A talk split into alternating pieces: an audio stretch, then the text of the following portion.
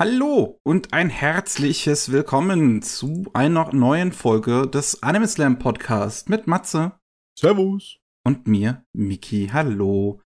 Ja, heute sind wir mal nur zu zweit, denn wie es sich halt manchmal so ergibt, findet sich einfach niemand Freiwilliges, der hierzu gezwungen werden möchte. ja, es ist halt so, es gibt nicht so viele Leute, die andauernd über Anime schwatzen wollen. Ich weiß auch nicht, wie das bei uns hier gekommen ist, dass wir so verdorben wurden. ja, bei uns ist schon alle Hoffnung zu spät. Yeah.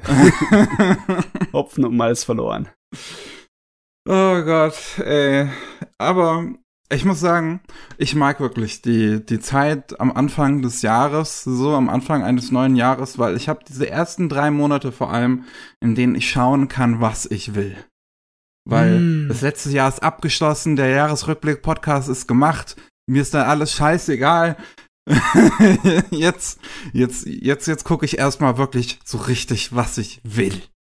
Eigentlich sollte man sich nie da eingeschränkt fühlen, ne? aber es geht, passiert halt immer, ne? dass man so eine Art von Ver Verantwortungsbewusstsein entwickelt. Ist echt schrecklich, ne?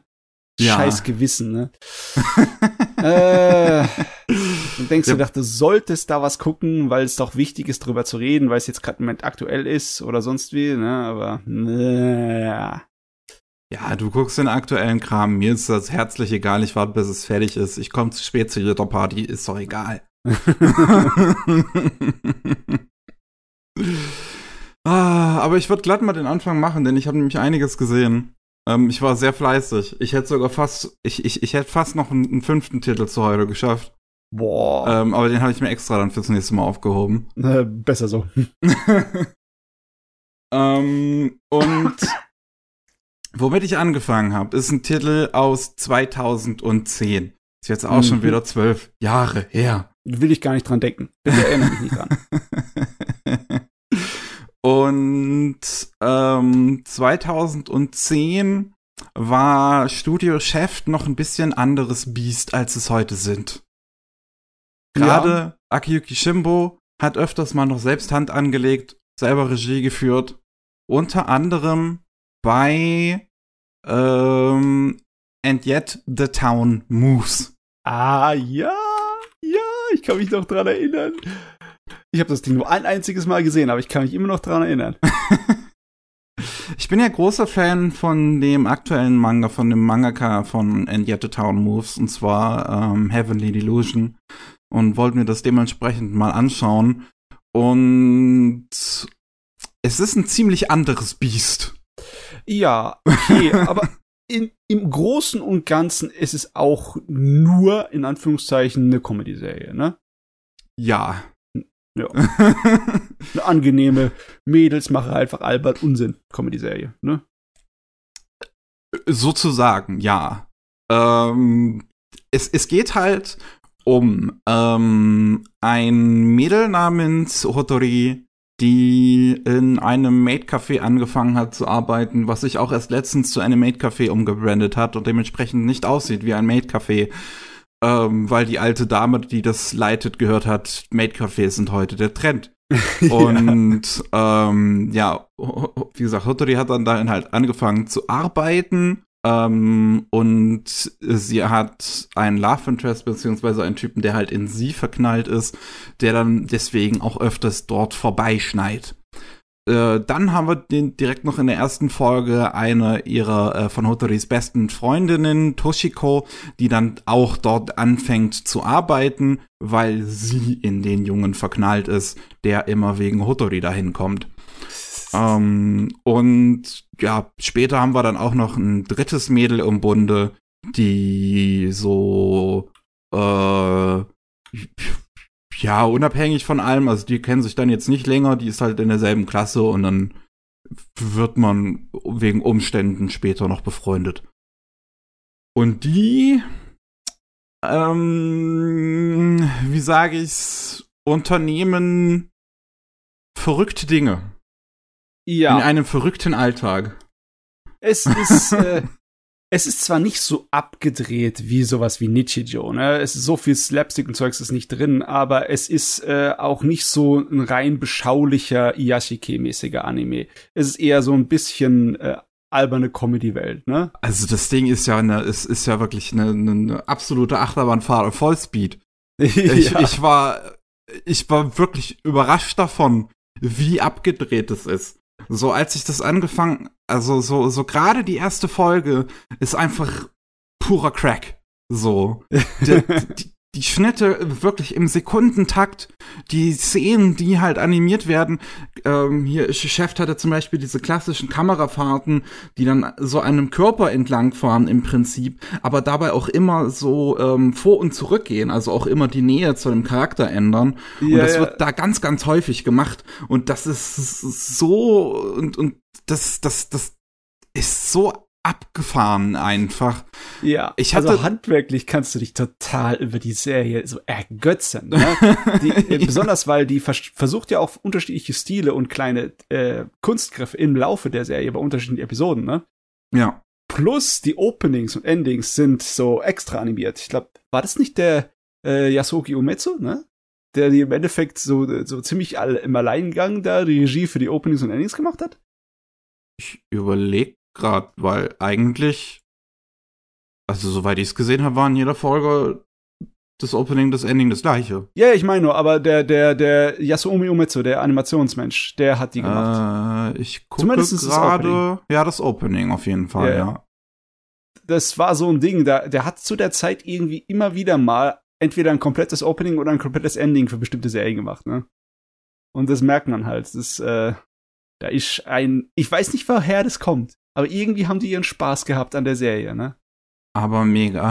also, ja, ich, ich weiß gar nicht, über, über die Serie halt dann zu reden. Wobei, es ist ein bisschen schwierig, weil, weil es ist halt, also vom Comedy-Aspekt her ist es natürlich, eine, ist es halt eine absolute Slapstick-Serie, die mhm. auf so wirklich auf, auf, auf extremen Humor ausgelegt ist so, äh, wo sich Figuren im Prinzip die ganze Zeit irgendwie anschreien oder irgendwas anderes Abgefahrenes passiert. Ja. Und das ist halt dann schwierig drüber zu reden. Ich, ich kann halt nur sagen, ich fand zum Beispiel den Lehrer so besonders witzig. So den, den Mathelehrer und einfach wie vernarrt der in Mathematik ist, ist ähm, war, war, war wirklich herrlich dargestellt. Gerade ich habe mehrere Freunde aus irgendeinem Grund, die alle Mathelehrer sind. Okay. Ähm. du bist mit Mathelehrern befreundet. ja. Ich weiß auch nicht warum, aber es passiert. Ähm, und dementsprechend fand ich das sehr witzig. Aber ich finde auch ziemlich clever, dass es halt nicht nur eine reine Comedy-Serie ist sondern ja. da steckt ja immer mal hin und wieder ein, ein, größeres Thema dahinter, was halt auf eine abgefahrene Art und Weise behandelt wird. Ähm, besonders die letzte Folge sticht da natürlich ganz groß raus, die das Thema Tod in den Fokus stellt mhm. und da sogar fast schon mit einem sehr tragischen Moment daherkommt. Ähm, aber auch andere Episoden stellen so stellen halt so, so gewisse Themen des Lebens auch immer mal wieder auf, auf eine abgefahrene Art und Weise dar. Also es gibt so eine Episode, wo es auch ums Erwachsenwerden geht, mhm. wo sich dann ähm, die Protagonistin mit ihrem kleinen Bruder abends mal rausschleicht, weil der einen Energy Drink aus Versehen getrunken hat und dann nicht schlafen kann. Und dann gehen die halt nachts in den Kombini und währenddessen kommt dann halt so diese Ansage im Kombini so, wir, wir haben jetzt 0 Uhr, es ist jetzt nicht mehr keine Ahnung, was da irgendwie war, irgendwie 30. April, sondern 1. Mai. Und, und den Jungen hat das total fertig gemacht, weil er zum ersten Mal in seinem Leben im Prinzip so diesen Verlauf von einem Tag in einen anderen live miterlebt hat. Äh. ah, ja. Ah, ich, ich kann mich erinnern, dass ich ein komisches Gefühl hatte bei der Serie beim Schauen, ne? Ich dachte immer beim Schauen, ach, das ist eigentlich nur oberflächliche Comedy, aber danach sind mir die Gedanken gekommen, hm, eigentlich hat's ja schon was gehabt, ne?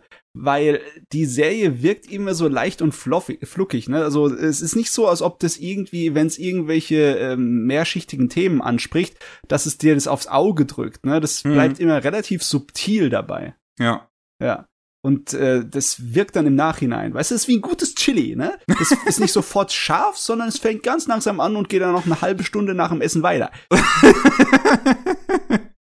so kann man es äh, betrachten, ja.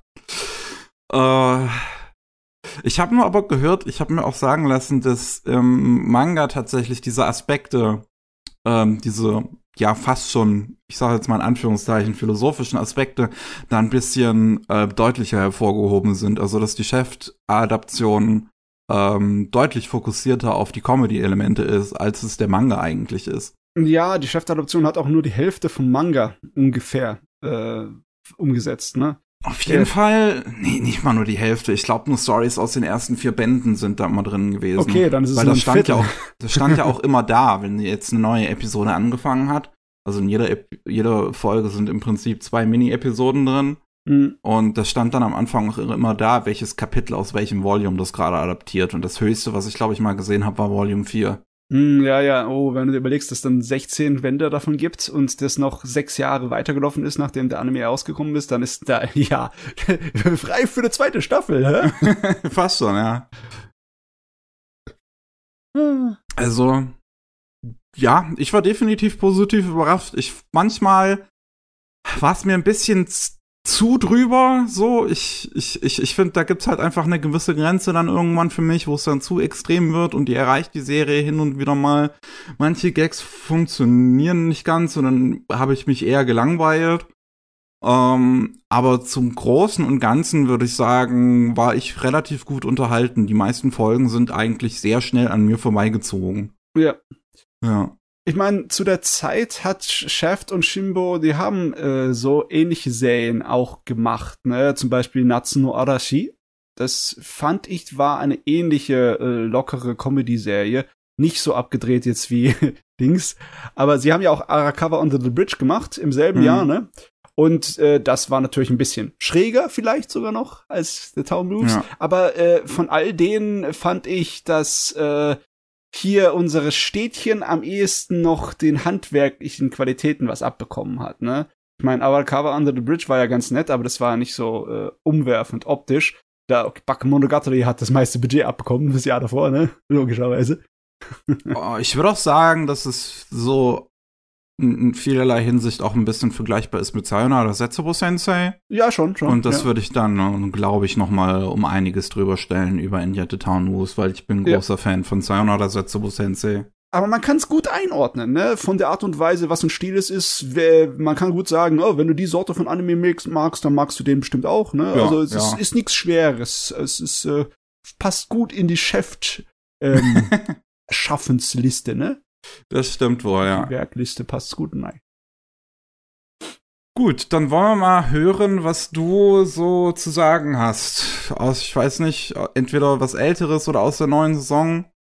Ähm, wollen wir gleich die neue Saison hier auf, äh, die, auf die Hörner nehmen oder ich könnte ja noch ein bisschen ausführlicher über Steamboy reden. Ne? Das haben wir ja kurz ja. im Anime News Podcast vorgestellt.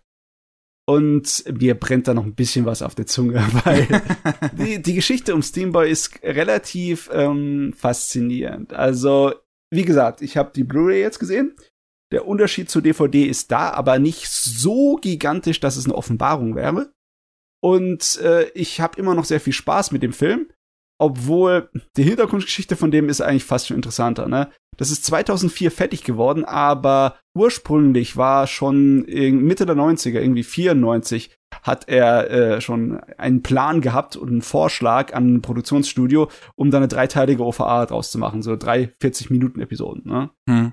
Der hat ja auch, äh, Otomo hat ja auch, der äh, ist ja Regie geführt vom Akira-Regisseur, ne, vom Katsuhiro Otomo. Der hat ja auch in der Mitte der 90er bei anderen Anthologien und so äh, gemacht, ne? Wie hieß es nochmal? Ähm, jetzt fällt mir die nicht ein. Jetzt muss ich nachgucken. Gab es da noch Memories? Memories, genau, ich meine Memories. Äh, ja. Memories ist dann passiert, aber äh, Steamboy irgendwie nicht. Es hat sich ewig lang gezogen und auch die Produktion äh, anscheinend war nicht unbedingt das einfachste. Das ist bis heute in einer der teuersten Anime-Kinofilme mit einem umgerechneten Budget von 26 Millionen Dollaris. Und er ist auch nicht gut im Kino angekommen. Er hat insgesamt noch nicht mal sein Budget eingespielt. Er hat irgendwie unter 20 Millionen eingespielt. Hm. Hm. Nicht so wunderbar gelaufen. Ich meine, es ist auch schwer. Es ist ein saumäßiges Nischenthema. Diese, diese Steampunk-Atmosphäre und dieses Universum, die die da benutzen, das ist ähnlich wie so Retrofuturismus. Es, es hat so das Gefühl und ist auch so geschrieben wie so ein Groschenroman. So eine billige Science-Fiction-Abenteuergeschichte. Samt den ganzen Klischees, die da drin vorkommen, ne? Weil du hast ja die Hauptcharaktere sind diese Erfinderfamilie, ne? Und äh, der eigentliche Protagonist ist der Sohn von den zwei, ne? Von Vater und Großvater. Und die äh, basteln halt an neuer Dampftechnologie, die alles verändern wird, weil sie einen kleinen Dampfball zusammenbasteln, der was weiß ich wie lange Energie liefern kann. Und ja, es ist im Endeffekt wie ein nuklearer Reaktor, nur auf Dampf basierend. Und die, die haben dabei einen Unfall und einer von den Elternteilen, sein Vater, der wird so halb wahnsinnig dadurch und äh, entstellt. Also es ist, es hat die puren Klischees drin, ne, vom wahnsinnigen Wissenschaftler. Und der Großvater, der sich dann gegen den Vater stellt, der ist dann äh, auch ein bisschen ein Klischee, weil der ist so auf Pazifismus und Antikapitalismus und äh, die Wissenschaft darf niemals dem dienen und der Vater ist der Meinung, es ist scheißegal auf welche Art und Weise, Hauptsache wissenschaftlicher Fortschritt passiert, weil im Endeffekt wird dann irgendjemand es benutzen für was Gutes, ne? Und so Mhm. donnern die halt aneinander. Der eine will halt äh, die, äh, den Steamball sozusagen an Waffenhändler verkaufen und der Großvater will es verhindern und der Sohn ist immer drin hier so verwickelt und er weiß nicht immer hundertprozentig, wem er glauben soll. ne? Weißt du, der, der, der folgt mal dem einen ein bisschen so, dann folgt dem anderen ein bisschen so, dann wird er ein bisschen gejagt, bis es am Ende in einer riesengroßen Katastrophe endet. Und mit Katastrophe meine ich sehr viel verrückte, super gezeichnete Action, wo alles in die Luft fliegt. Gott wird, wird London platt gemacht. Da fällt wahrscheinlich mehr als die London Bridge down. Ähm, ja, ich glaube, die London Bridge tun sie nicht ganz demolieren, aber ein bisschen. Ein bisschen wird sie schon demoliert. Ich meine, muss sein, ne? ah Gott, ja. Es ist halt, äh, du magst ja auch so ein bisschen diese Retrofuturismus und Groschenroman-Kram, oder? Ich bin, also ich bin total Fan von Steampunk. Hm. Also, was Steampunk-Elemente angeht, ne, die ganzen, ja, designtechnischen Sachen, die ganzen, die dampfbetriebenen Panzer, die dampfgetriebenen Leute in ihren in Rüstungen, ja, dampfbetriebene Meckerrüstungen und dampfgetriebene riesengroße schwebende Schlosse oder sonst irgendeinen Scheiß, ne? Dampfgetriebene kleine U-Boote und äh, was du dir vorstellen kannst. Das ist alles so geil gezeichnet und animiert. Die, die, die Mechanik sowieso und die vielen Details, das mit so viel Aufwand. Der Dampf. Wie geil die den Dampf animiert haben. Sowieso die ganzen Elemente in dem Ding. Alles, was elementar ist. Egal, ob es Wasser ist, egal, ob es Stoff ist oder sonst was. Das ist mit einer Aufwand gemacht. Das ist, es ist einfach nur von Anfang bis Ende ein Orgasmus an Animation. Und das ist auch das Problem, finde ich, weil ähm, es dauert dann nicht lange, bis du satt bist und dann ist es einfach nur noch Dröhnung. Aber Hm. sowas von Dröhnung. Ah, das wäre ja alles nicht so schlimm, die Dröhnung, wenn du im Hintergrund irgendetwas hättest, was dich so halt storytechnisch fesseln würde. Aber wie gesagt, es ist auf purem Groschenroman-Niveau, weißt du? Die Dialoge sind wirklich so viele Ja. verrückte Wissenschaftlersprüche und äh, Reden. Ne? Und äh, das Einzige, das Allereinzige aus der ganzen Ding, das ein bisschen unterhaltsam ist, ist die, äh, die Frauenrolle. Und zwar, das ist eine kleine Göre, also die schlimmste Göre, die du dir vorstellen kannst, verzogen ohne Ende, die Enkelin von diesem, äh, äh, ähm, ja, äh, ja, es ist eine Foundation, aber es ist eher so wie ein Adelshaus, ne? Die Leuten, die da Waffen verscherbeln, ne? Die äh, ist wirklich davon überzeugt, dass sie die Königin vom Allen ist und aus allem sich irgendwie ihr beugen muss. Und egal, wann die in dem Film da rumrennt und Unsinn macht, egal wie oft sie nach ihrem Butler da ruft, es ist immer so unterhaltsam, der dazu zu gucken. Okay. Alle anderen Charaktere sind für die Katz. Ist wirklich. Da kannst du nichts drüber sagen. Der Hauptcharakter, der hat eigentlich so gut wie null Charakter. Die, äh, die zwei äh, Elternteile, die sind nur durch ihre eigene, durch ihr eigenes, äh, wie heißt es mal, Leidenschaft geprägt, ne? Hm. Die, es ist, also Hm. es ist echt sehr platt, sehr schwach in der Hinsicht. Ja, aber ich gucke mir halt gerade die ganze Zeit die Trailer äh, zu dem, zu dem Film an und ich denke mir, scheiße, das sieht so geil aus. Warum habe ich das noch nicht so gesehen? Und die Hintergrundmusik, das ist der Steve Jablonski, ne? der den äh, Soundtrack für die Transformer-Filme gemacht hat. Und du kannst egal sagen, was über die Transformer-Filme, was du willst, aber die Soundtracks sind super geil. Und der hat auch hier so einen richtig bombastischen, geilen Orchester-Soundtrack für Steamboy hingeballert. Oh, hm. es ist, es ist einfach ein, ein Wohlgeschmack. Es macht einfach Spaß, das anzugucken. Es ist nur scheiße, es ist halt einfach nur, dass unten drunter nichts viel ist unter der Haube, ne? Das ist ein bisschen schade. Manchmal habe ich mir, wünschte ich mir, das wäre äh, ein Satire oder ein Parodiefilm, aber dafür nimmt er sich viel zu ernst, weißt du? Ab und zu machst du so Augenzwinkern, ne? Wie zum Beispiel, dass du äh, so Unterwasser ähm, Mechas hast, dampfbetriebene. Weißt du, das ist im Endeffekt so eine Tauchglocke mit, äh, mit Beinen und die versuchen dann ähm, ähm, eine, an einem Pier eine Treppe hochzugehen und rutschen natürlich gleich aus. Und du denkst du dir, meine Güte, da brauchst du jetzt eigentlich einen Looney Tunes Soundeffekt im Hintergrund. Aber größtenteils äh, nimmt sich das Ding viel zu bitter ernst. Und deswegen, ich weiß nicht, ob ich es als eine Satire wie Mars Attacks oder so be betrachten sollte oder als einfach so eine Art von B-Film-Trash, über den man lachen kann, weil er sich so ernst nimmt. Weil inhaltlich ist da einfach, ist nichts Gutes zu sagen groß über das Ding. Hm, das ist natürlich schade. Ja, ich meine, es stört nicht. Es ist nicht so schlecht, dass es stören würde. Ne? Ich meine, die Regie ist halt immer noch sehr kompetent, aber halt äh, Dialoge und Sinn und Zweck von dem Ding würde ich nicht versuchen, mein Hirn einzuschalten. Lieber abschalten. okay. Ah, ja. Okay, ähm, was ich noch erwähnen könnte, ist Synchro. Ähm, die deutsche Synchro ist von den Sprechern von hoher Qualität von äh, Drehbuch und Dialogregie nicht unbedingt so. Ne? Liegt auch ein bisschen an der Übersetzung, aber ich meine, was willst du mit dem Originalmaterial denn anfangen? Die, die englische Übersetzung hat den Vorteil, dass es, äh, dass sie versucht haben, ein bisschen mehr Slang reinzubringen, weißt du, weil die Leute halt, äh, es spielt nichts irgendwie Japanisches drin, die sind äh, alle Engländer und Amerikaner, die da drin vorkommen, die Charaktere. Und das äh, sorgen sie halt dafür, dass es ein kleines bisschen so rauskommt, ne? Das funktioniert gut, äh, aber Ansonsten würde ich sagen, äh, die Synchros würde ich nur gucken, weil halt die, ähm, die japanische Synchro schlecht abgemischt ist. Die Stimmen sind viel zu leise. Das ist echt ein Problem bei einem Film, der die ganze Zeit Explosionen hat ohne Ende. Das stimmt wohl. Ja, das ist echt ein Problem. Das ist ein bisschen schwierig mit dem Hirn. Äh, mit ja. dem Hören, nicht mit dem Hören. Nee, ich, bei der japanischen Version äh, tue ich immer zu laut dre drehen, weißt du, damit ich die Stimmen hören kann und dann irgendwann äh, fliegen wieder die Fetzen und die Fetzen fliegen oft und dann hast du wieder das Problem, ne? Ah, ja. Aber ja, wenn ihr einen äh, jungen Mann sehen wollt, der mit einem Dampf-Jetpack durch die Gegend fliegt, wumm. Ehrlich gesagt, das Beste an dem Film ist immer noch der Abspann. Der Abspann ist wie so ein Ausschnitt aus einer riesengroßen Comicserie, wo er, der Steamboy, irgendwelche Abenteuer erlebt. Und da habe ich mir gedacht, warum habt ihr nicht das verfilmt? oh Mann, ey. Äh. Hm. Aber seitdem hat der Otomo halt keine großen äh, Filmprojekte mehr gemacht und ich denke mir, der wird auch keine mehr machen. Der ist jetzt 67. Obwohl, das ist ja nicht unbedingt, ne, das hat nicht, ist nichts zu sagen, ne.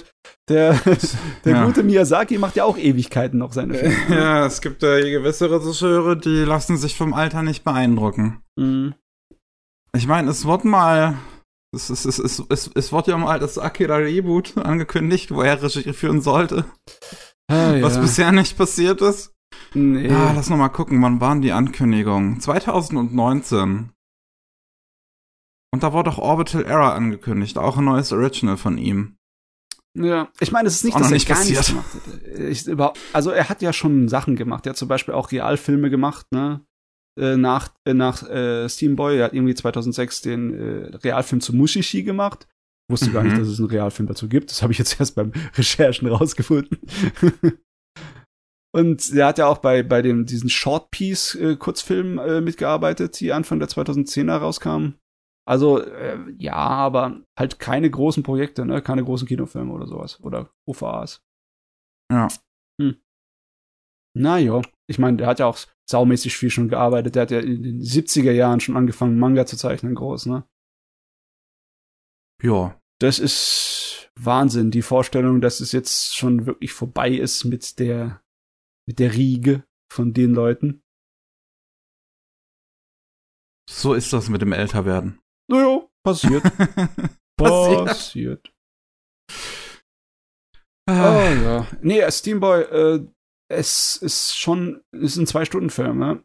Ist äh, schon ein bisschen langgezogen. Aber einmal angucken, lohnt sich auf jeden Fall. Könnte ich empfehlen. Okay.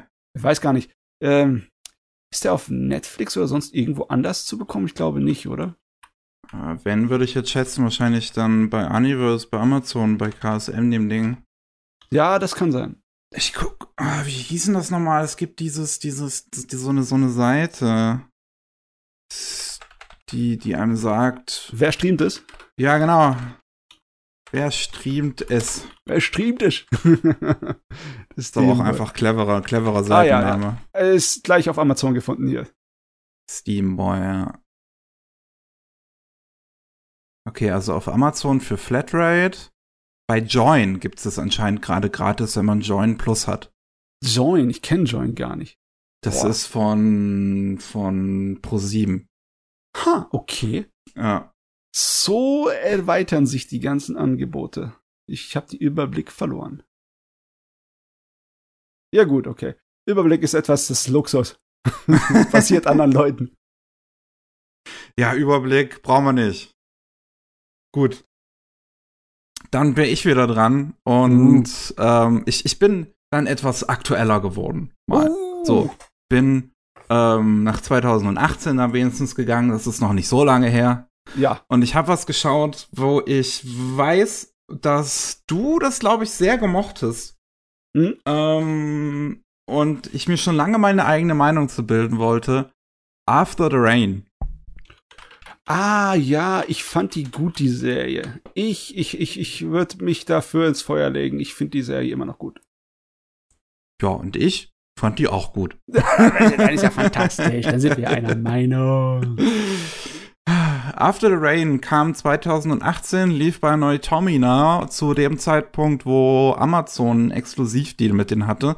Dementsprechend kann man das auch heutzutage immer noch nur bei Prime sehen. Es hat auch irgendwie nie jemand anderes in Deutschland mal lizenziert für die Disco oder so. Hm. Ähm, und es geht um ein 17-jähriges Mädchen, die war mal super tolle Sportlerin, super tolle Rennerin, hat sich dann eine Verletzung zugezogen und kann seitdem nicht mehr rennen. Ähm, und dann hat sie angefangen zu arbeiten in einem Familiencafé, weil dort ein 45 Jahre alter geschiedener Mann mit Kind wohnt, äh, wohnt, wow, weil der das leitet. Äh, ähm, und sie hat sich in ihn verknallt. Jo. Eigentlich ist es ja so, ähm, äh, auf den ersten Blick, ne, wenn du die Zusammenfassung liest, dann denkst du dir, äh, wieder so eine provokative Serie, die einfach nur mit irgend so billigen Bildzeitungsmäßigen Ding daherkommt, um die Leute zu locken. Aber nee, es ist ganz anders, das Ding. Ja, das ist ähm, sehr, es ist, es, es, es nimmt das Thema sehr gut an. Also es behandelt das sehr gut.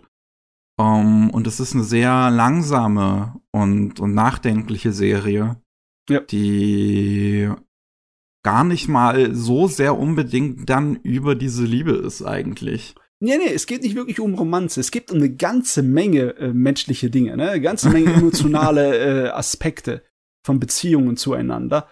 Aber es geht nicht wirklich um Liebesromanze. Nicht, nicht wirklich. Das ist nicht äh, Nummer eins. Ja, sondern gerade eher, dass diese zwei Figuren, dieses 17-jährige, dieses 17-jährige Mädchen und der 45-jährige Typ so ein bisschen Stärke durcheinander gewinnen und und ähm, verschiedenste Herausforderungen meistern, weil sie sich so ein bisschen gegenseitig aufbauen. Ja. Halt nicht wirklich auf einem romantischen Level, sondern wirklich, weil das eine ja So, vielleicht fast so eine besondere Art von Freundschaft ist. es ist wirklich eine Beziehung, die nicht einfach so kategorisiert werden kann. Ja, er ist nicht unbedingt so ein Vaterersatz für sie. Nicht wirklich hundertprozentig. Vielleicht ein bisschen was davon. Und äh, auch andersrum, sie ist nicht wirklich ein Tochterersatz oder eine junge Liebhaberin oder sonst was. Das ist einfach so ein sehr, eine gute Beziehung zwischen zwei Personen, weißt du? Ja. Ja. Und das stellt's an, an, an so vielen Situationen, finde ich halt ganz schön da. Also ich mag ähm, sehr gerne, wie der, ähm, der 45-jährige ähm, der Kondo so, so, so, so eine gewisse Nostalgie nochmal durch sie erleben kann. Mhm. So, dass er sich an seine Jugend so dran erinnert gefühlt, äh, dran erinnert äh, gefühlt und. Ja, das ist wirklich eines der, der beschaulichsten Midlife-Crisis, die du dir vorstellen kannst. ja. Das ist wirklich, das ist sehr putzig. Allgemein, der Typ ist super putzig. Das ist so ein liebenswerter Typ einfach nur. Ja. ähm, und halt äh, äh, bei ihr finde ich auch ganz spannend, weil sie weil sie diese Verletzung hat, hat sie sich halt sozial auch ziemlich abgeschottet in der Schule. Sie hat also auch diese eine Freundin aus dem Rennerteam, aber von der trennt sie sich auch so nach und nach und ja, lernt dann halt auch durch die Hilfe von Condor, dass das vielleicht nicht unbedingt der richtige Weg ist oder dass das jetzt nicht ihr vorherbestimmter Weg ist dass das jetzt nicht so sein muss, dass sie nie wieder rennt oder dass sie nie wieder mit Sport was zu tun hat, weil sie sich diese Verletzung einmal zugezogen hat. Und äh, das finde ich auch ganz schön. Ich mag die ganzen ähm, so Nebenfiguren auch, wie diese aufgebaut werden und Beziehungen da so entstehen. Ähm, Gerade ähm, äh, man hatte dieses blonde Mädel, was sich dann in, in den Jungen verliebt, der eigentlich in die Akira, in die Protagonistin verliebt ist. Mhm. Und ähm, da entstehen ganz, ganz schöne Momente. Also auch wenn, wenn, wenn, wenn sie ihm dann zweimal in der Serie sieht man das, glaube ich, die Haare schneidet. Ähm, das sind halt viele sehr kleine Momente vor allem, die die Serie halt darstellt. Ja. So viele sehr, sehr ruhige Momente. Ich mag das ja total. Ich, wenn du mir die Wahl lässt zwischen so richtiger Melodramatik, ne, wo das dann mit den Gefühlswallungen ganz schlimm wird in, äh, so einem Romanzendrama und was richtig Subtiles, wo ganz feinfühlig ist, nehme ich immer das subtile, feinfühlige. Deswegen hat die mich auch so angezogen, die Serie. Weißt du? Aber klar, hm. logischerweise, es ist schon sehr entschleunigt. Ich kann mir auch vorstellen, dass es für einige Leute ein kleines bisschen langweilig sein könnte oder einfach nur so ein bisschen bedrückend, weil es, äh, es, ja, es, es hat zwar so eine Art von Melancholie drin, mhm. aber ich finde, es, es hat nicht unbedingt eine deprimierende Stimmung. Aber ich kann es nee. nachvollziehen, wenn einige Leute das ein bisschen deprimiert, weil halt einfach nichts passiert. Ja, das stimmt wohl. Also, und das ist so das, mein, mein, mein größter Kritikpunkt vielleicht ein bisschen an der Serie, dass so das Ende fühlt sich halt sehr underwhelming an. Ja, weil die Serie endet halt einfach. Ja, ich hab's aber gemocht wegen dem Ende, weißt du? Ich hab, ich hab gedacht, dass so als die Art und Weise, wie es wirklich passieren würde, ne? Äh, das ist so, es ist zwar bittersüß, aber ich, ich mag das. Ja, das stimmt wohl. Ich meine, das ist halt letzten Endes eine Beziehung, ähm, halt gerade, wenn man halt wirklich bemerkt, wie die Serie das einfach nochmal behandelt, dass das halt nicht zustande kommt und dass das halt nicht auf ein gutes Ende oder so oder auf so ein mega Happy End jetzt hinausläuft, sondern einfach auf so ein wie, wie, wie soll ich sagen, so auf das, das Leben geht weiter. Ja, genau. Es, man trifft sich im Laufe des Lebens mit Leuten, die einen äh, ziemlichen Einfluss auf einen haben. Das heißt aber nicht unbedingt, dass man äh, die äh, gleich heiratet. Nee. Ja, stimmt. äh, ich finde, die Serie hat eine wundervolle Präsentation. Ja. Ähm, das ist ja von, äh, von, von Witch Studio ausgerechnet. Mhm. Die können äh, meiner Meinung nach gerne mal häufiger äh, solche Serien machen und nicht immer nur unbedingt Action-Serien. Ja. Weil das ist wirklich, also die Serie ist wunderschön anzusehen. Oh, und hört sich auch schön an. Die Musik passt so gut dazu ja, also es ist ein Soundtrack, der mir jetzt nicht unbedingt im Gedächtnis geblieben ist, muss ich sagen. Aber ich fand so das dabei, also so den dann immer so zu hören, wenn der eingesetzt hat, das hat immer total schön gepasst. Mhm. Ähm, ich mochte auch das Opening und das Ending sehr gerne. Ja, die waren klasse. Ähm, das, also gerade, also das Ending, halt ein Song von Aimer. Ich dachte mir beim ersten Mal so, hm, das ist irgendwie ungewohnt, von Aimer angeschrien zu werden und dabei keinen äh, reinkarnierten Helden der Vergangenheit zu sehen, die sich währenddessen bettelt. Ja. ja, es geht auch anders. Äh, und auch das Opening hat eine sehr ähm, leichtfüßige Energie. Ich, beim ersten Mal dachte ich mir so, hm, ist halt so ein typischer Honeywork-Song, aber das ist das Problem auch mit Honeywork-Songs. Die, die sind zwar immer recht simpel, aber das sind Ohrwürmer einfach. Ja, ja. Nach einer Weile, nach ein paar Episoden, ne, da gewöhnt man sich schnell dran. ja. Ah ja, bei der Serie war ja noch ein Gag, äh, wo ich mich sehr amüsiert hat als alter Pet Labor Fan. Und zwar, dass unser Hauptcharaktere, unser Kondo, unser, unser Manager, so okay. im Endeffekt genau derselbe Charakter ist wie der Goto aus der alten Petlever-Serie. Er ist schlecht. zwar nicht, er, hat, er ist zwar nicht so ein trockener Humor, er hat nicht äh, so einen Zynismus und Sarkasmus drauf, aber es ist schon unverkennbar, die Ähnlichkeit. Das ist ja wirklich witzig. Ich dachte mir gerade, also da muss das, das doch noch das ansprechen, weil beim Schauen habe ich mir manchmal so ein bisschen gedacht, dass dieses Character Designs mich so an ältere Anime gerade erinnern. Und ja. gerade so zum Beispiel diese Freundin halt, diese Rennerfreundin von Akira, die hat so ein Character Design, das fühlt sich mega nach 90er an. Mhm.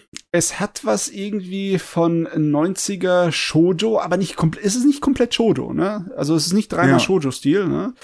Das äh, es ist schon interessant, ne? Was sie sich da zusammengebastelt haben. Es ist nicht 100%ig eindeutbar, aber es ist, wirkt so, als würde es man es schon gesehen haben, ne? Ja. So das Gefühl von wegen, dass es irgendwie aus einer bestimmten Zeit kommt, das einzufangen, das ist schon eine kleine eine Leistung, ne? Das stimmt wohl, ja.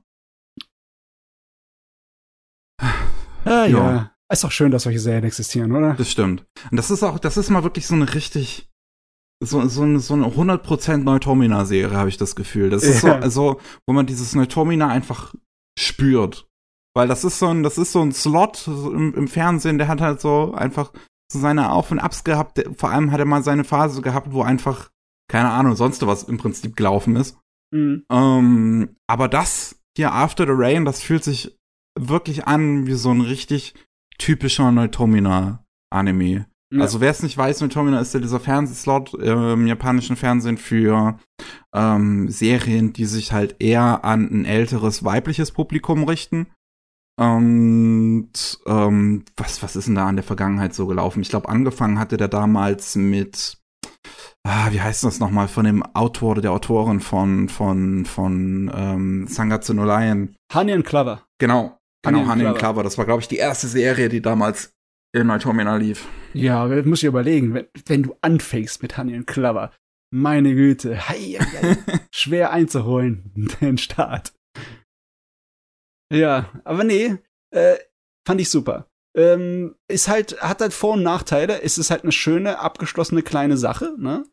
Ja. Sie hat zwar nicht, wahrscheinlich nicht den kompletten Inhalt des Mangas adaptiert, obwohl der Manga zur gleichen Zeit aufgehört hat, wie die Fernsehserie aufgehört hat, äh, mhm. hat der Manga im Original zehn Bände und das ist halt mit der zwölfteiligen Fernsehepisode, da ist wahrscheinlich definitiv nicht alle Details von zehn Bänden Manga drin. Ja. Aber es ist was Abgeschlossenes und es ist was Schönes, Kleines, es ist Angenehmes. Es verdammt es halt auch ein bisschen zu einer Nische, ne? Es ist nicht unbedingt groß bekannt, so ein Gerät. Ja, das stimmt wohl. Hm. Naja. Yes. Deswegen ist es ja ordentlich, dass wir nochmal drauf aufmerksam ja, machen. Ne? Deswegen. Also ihr könnt euch, ich kann es sehr empfehlen, die Serie mal anzusehen. Ich weiß nicht, noch gibt es halt bei Amazon Prime zu sehen. Ich weiß halt nicht, wie lange diese Lizenz letzten Endes gilt, weil damals ist es halt dann da rausgekommen, als sie diesen Neutamina-Deal hatten. Mhm. Um, ähm, und bisher hat es halt noch nie jemand anderes lizenziert. Ich hoffe einfach mal, also wenn es irgendwann mal aus Amazon rausfliegen sollte, hoffe ich, dass es irgendwann mal wer anders übernimmt. Mhm. Äh, weil das ist schon, das ist eine schöne Serie, die man mal gesehen haben sollte. Die sieht schön aus, die hört sich schön an, die hat eine, eine schöne, entspannende Atmosphäre einfach. Das ist so richtig schön zum Runterkommen. Ja. ja. Feines Gerät. Gibt anscheinend auch einen Live-Action-Film aus Japan dazu, wer, wen sowas interessiert, aber in der Hinsicht bin ich eigentlich nicht so scharf drauf auf die Live-Action-Fassung. Ich mag den Anime zu sehr. Ich kann es mir nur versauen. Gut, dann, äh, Matze, bist du wieder dran. Oh, geht's jetzt an die laufende Saison dran? Ja. Uh, mit was fangen wir denn an? Fangen wir mit Unsinn an. mit Unsinn. Mit Unsinn. Und zwar In the Land of Lidale. Ah, es ist äh, Isekai-Time. Es ist Isekai-Time. Und zwar, das ist wieder einer von diesen äh, albernen Entspannungs-Isekais. Ähm, ist aber gar nicht so uninteressant gemacht. Äh, die ursprüngliche Idee ist halt, dass du einen Hauptcharakter hast, der in unserer wirklichen Welt äh, ihr Leben lang schon ans Bett gefesselt ist. Die ist halt so kränklich, dass sie nichts anderes machen kann. Die kann, die kann noch nicht mal wirklich äh, ihr festes Essen zu sich nehmen. Die muss eigentlich nur von den Maschinen ernährt und am Leben gehalten werden. Und da sie halt mit ihrem Leben nicht allzu viel anfangen kann, hat sie, äh, flüchtet sie sich in Virtual Reality MMOs, ne? Weil es so eine unbestimmte Zukunftsvision, wie man es halt so kennt, ne? Und klar, die hat dann ihr ganzes Leben in diesem einen Virtual Reality MMO verbracht, bis dann irgendwann ein äh, großer Stromausfall wegen halt, weil es ist Japan, es kann Erdbeben und sowas passieren, ne? Ähm, die ganze Stadt lahmgelegt hat und somit auch ihre Lebenserhaltungssysteme und auch ihr MMO. Und dann macht's Bing hier aus, schwarz, und sie wacht auf in ihrer äh, Welt, in ihrer MMO-Welt, äh, die jetzt anscheinend für sie Wirklichkeit geworden ist. Die gute Frage ist, was passiert ist. Was wirklich passiert ist, wird nie ähm, so irgendwie angesprochen. Da könnte man sich sonst was zusammenbasteln. Ob sie tot ist und da wirklich ihre Seele drüber gewandert ist, ne? Oder ob sie einfach nur ähm, dann äh, ihr Hirn gerettet wurde und sie einfach da eingepflanzt wurde. Keine Ahnung. Es Vielleicht ist egal. Ist es auch das Afterlife für sie. Vielleicht ist es auch das Afterlife. Es ist auf jeden Fall nicht wichtig. Wichtig ist es, dass es äh, sie aufwacht in einer äh, in der Welt, nachdem 200 Jahre vergangen sind. Ne? Also ihre hm. ganzen Eskapaden, die sie dort angestellt hat, wo sie bekannt ist als was weiß ich, so eine legendäre bösartige Hexe, die lauter Player killt. Äh, das ist alles 200 Jahre in der Vergangenheit zurück und keine Sau, äh, kaum eine Sau erinnert sich dran. Und so, dann ist sie dabei, sozusagen die Ruinen und die Überbleibsel von ihrem früheren äh, MMO-Leben sozusagen zu besuchen und abzufahren. Äh, größtenteils ist das alles mit so sehr, sehr platter Comedy gemacht und sehr simpel und unterhaltsam. So ganz einfacher Wohlfühl ist ja geil. Sie ist zwar überpowered, aber das ist keine Power Fantasy. Sie, das wird eigentlich nur für äh, Comic, Comic-Zwecke benutzt, ne? Wenn sie irgendwo einen Unsinn anstellt. Äh, größtenteils ist es, dass sie da durch die äh, Welt zieht, um einfach nur nach, äh, ja, so den Resten von dem, was von ihrem früheren Leben übrig ist, zu suchen. Ja, so ein kleines bisschen melancholisch. Im Endeffekt ist es derselbe Plot wie bei Overlord. Ne? Bei Overlord versucht er ja auch irgendwie ähm, Kontakt aufzunehmen mit dem Rest, äh, ähm, was auch immer sein übrig gewesen ist von seiner alten Welt und dabei ja nebenbei halt mal die Welt erobert, weil das ja wahrscheinlich der schnellste Weg dazu ist. Ne? sie hat hier nichts von Welteroberung, sie geht nur alte Ruinen ab und sucht nach irgendwelchen Hinweisen und etc. Und äh, ja, so wie das ist, ne, was sie alles in der Welt angestellt hat, sie hat auch doch dort Kinder, Kinder in Anführungszeichen, also äh, NPCs, die sie adoptiert hat, die dann halt nach 200 Jahren immer noch leben, weil es halt Elfen oder Zwerge und sowas sind, ne? Hm. Und äh, ja, es ist vollkommen belanglos. Es ist nur auf Unsinn ausgemacht. Es ist auch deswegen nicht umwerfend animiert oder sonst was, aber bisher viele von diesen äh, albernen entspannenden Isekai-Dingern waren von der Qualität vom, vom Schreiben her ziemlich schlecht. Das hier ist ein bisschen besser. Gut würde ich es nicht bezeichnen, aber ich amüsiere mich viel mehr. Ich freue mich dann teilweise sogar auf die neuen Episoden. Ne? Ist definitiv okay. äh, Wegwerfmaterial, aber ist unterhaltsames Wegwerfmaterial. Ja, das klingt nett. Ja, ich meine. Schaut man sich mal halt an und dann hat man es gesehen. Es gibt schon ähm, Beispiele von Werken, die ein ähnliches Thema behandeln, die weitaus besser sind. Da gibt's diese eine Manga, den hast du auch mal erwähnt, über so von der Heldengruppe. Da ist Ach, äh, der Hauptcharakter die Elfe, hm.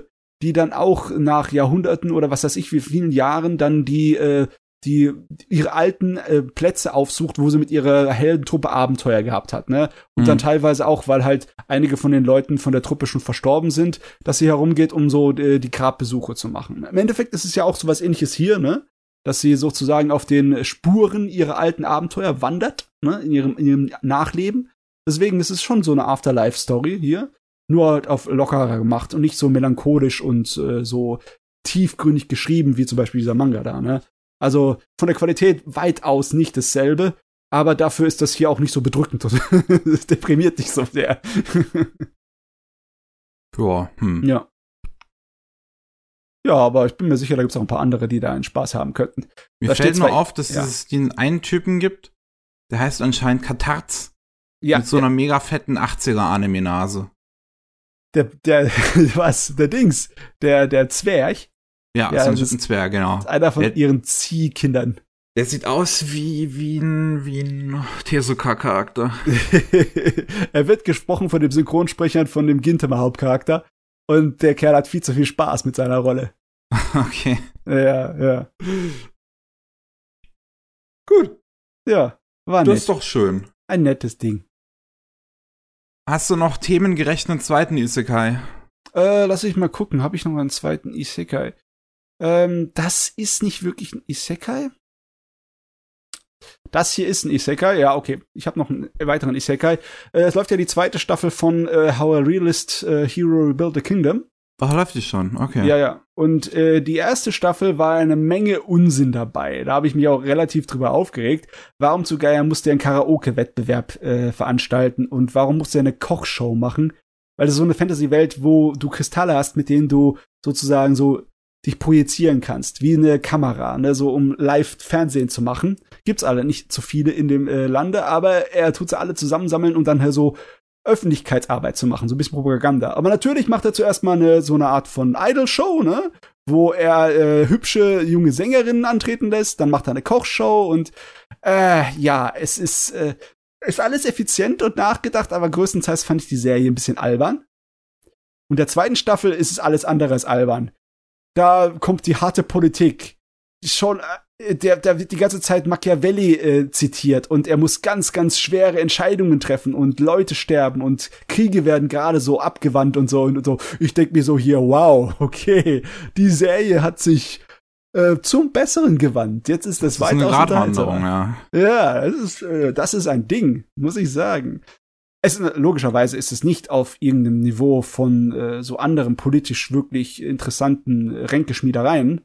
Definitiv nicht. Es ist immer noch so ein Mittelklasse Isekai. Aber es ist um einiges besser geworden, als ich ihm bisher zugetraut habe. Ich habe gedacht, da gucke ich einfach mal hin, weil ich so nebenbei so ein bisschen unterhalten werde. Äh, aber, wow, ne? Ist kein äh, Legend of the Galactic Heroes, aber ist echt nicht schlecht, muss ich sagen. Ne? Das ist doch mal gute Nachrichten. Ja. Ist natürlich immer noch optisch und äh, animationstechnisch so minimalst wie möglich.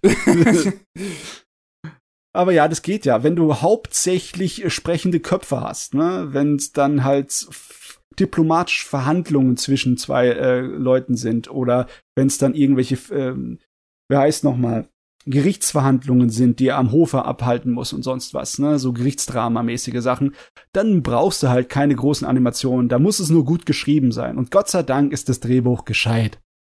Also, Gott sei äh, hier, hier äh, äh, ähm, Gerichtsverfahren können auch wie in, in Ace Attorney gut inszeniert sein. ja, das stimmt. Leider Gottes ist es hier nicht, weil es hier viel zu ernst ist. Das ist natürlich, das ist auch ein, ein bisschen der Nachteil von der zweiten Staffel. Ne? Die erste Staffel hatte einiges an ähm, Auflockerungen zwischendrin, ne? auch wenn es um so Sachen wie Naturkatastrophen und Hilfsaktionen da ging und um Hungersnöte, die abgewendet werden müssten. Äh, da war eine Menge alberner Unsinn drin. Der hat mich echt genervt in der ersten Staffel. Jetzt wünsche ich mir fast zurück, weil es gerade im Moment fast schon etwas düster wird. Ja, ja. Okay. Es wird düster. Es wird blutiger auch ein bisschen. Aber ich muss sagen, Halleluja, das äh, hätte ich nicht erwartet. Das ist nicht schlecht. Das ist jetzt auf jeden Fall bei mir weiter hochgeklettert in der Liste von, äh, von der Reihenfolge, wie ich meine Anime-Episoden pro Woche gucke. Okay. ja. Es gibt ja noch einen, einen ziemlich ähnlichen Anime diese Saison. Ich weiß Ja. nicht, ob du den schon mal gesehen oder gehört hast. So Genius Princess Guide to Raising a Nation Out of Debt. Ich habe ihn noch nicht angefangen. Ich sollte vielleicht, aber ähm, ich weiß nicht. Ich glaube, ich habe irgendwo eine Zusammenfassung gelesen, wo ich mir einfach nur im Kopf geschlagen habe, gedacht, nee. Aber Okay. ja, es ist halt so schwierig mit Zusammenfassungen, sind oft falsch, ne? Also beziehungsweise geben einfach nicht das richtige Bild. Ich würde den mal schauen, weil der ist ähnlich bewertet von den Kritikern. ja. Der ist also wahrscheinlich auch in Ordnung, aber ich muss es noch ausprobieren. Finde ich ja geil, wenn es auf einmal so ein kleines Mini-Genre ist, das nebenbei herläuft, weißt du? Das, das Genre das, vom, vom Königreich aufbauen. ja, ey, voll dafür, ja. Ich Aufbauspiel, liebe Aufbau die Animation. Ja, SimCity the Animation, Baby. Oder Anno, Anno the Animation. Ja, jawohl. Anno der Anime. Oder die Siedler, ja. Nö, von mir aus, von mir aus sehr gerne. oh Mann. Gut, ähm, bevor ich dich dann später weiter in, in, über die neue Saison äh, labern lasse, muss mhm. ich mal wieder dazwischen krätschen. Macht es. Und äh, jetzt, jetzt hole ich uns mal in ganz, ganz andere Gefilde. Ui. Die springen 35 Jahre in die Vergangenheit. Äh, schreiben nice. das Jahr 1987. Sehr Und nice. der erste kommerzielle Anime von einem dann später sehr groß werdenden Studio kommt raus. Ich rede natürlich von Royal Space Force Wings of Honami von uh, Studio Gainax. Das ist auch wieder einer von diesen richtig teuren Produktionen. das, das, sieht man dem Ding an, ja. ja, ja. Uh, ich, ich muss wirklich sagen, der Film war gar nicht, was ich erwartet habe. Und das hm. muss wahrscheinlich, das, das liegt zu einem großen Teil wahrscheinlich auch daran, wie sich das später das Studio im Prinzip etabliert hat.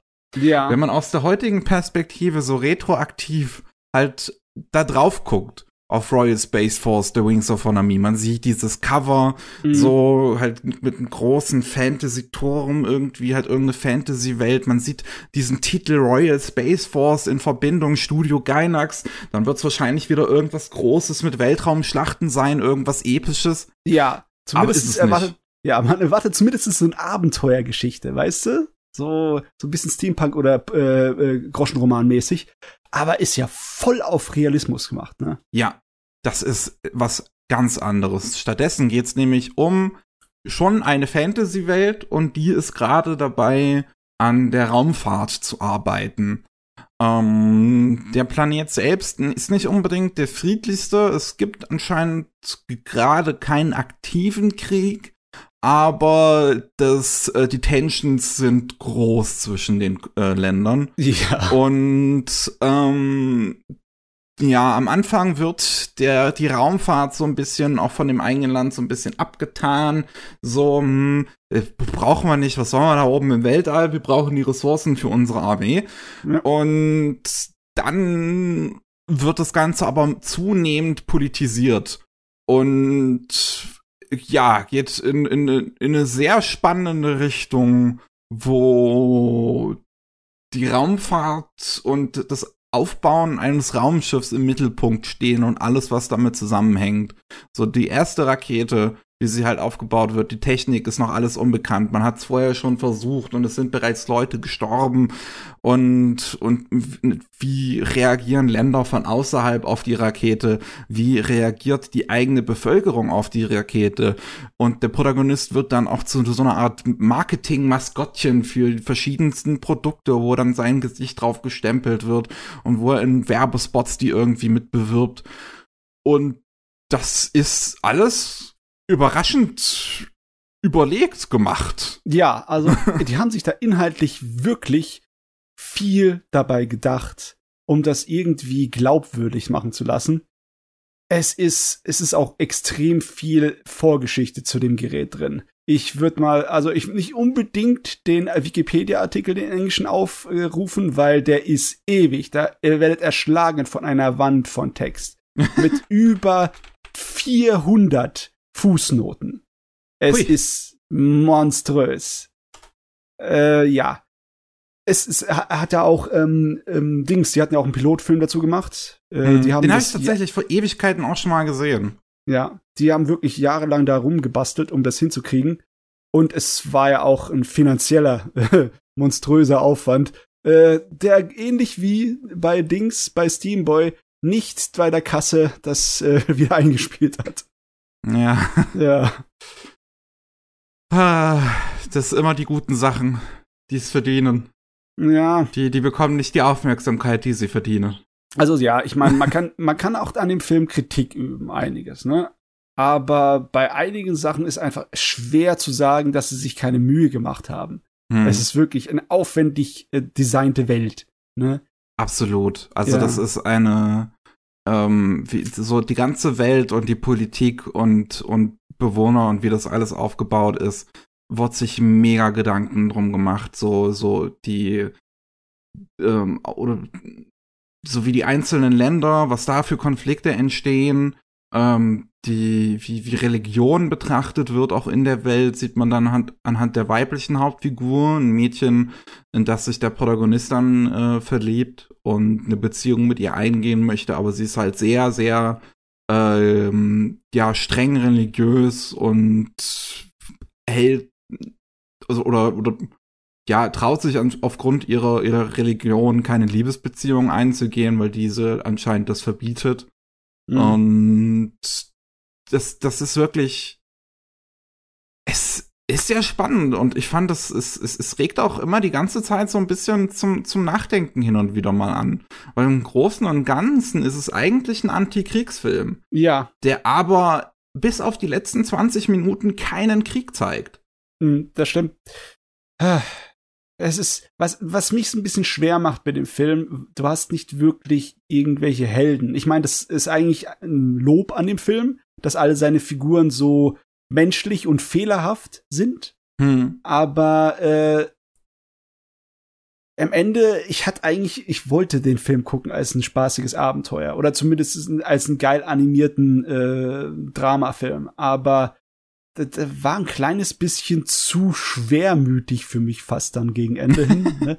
weil es es kommt ja schon mit äh, wichtigen moralischen Messages daher. Absolut.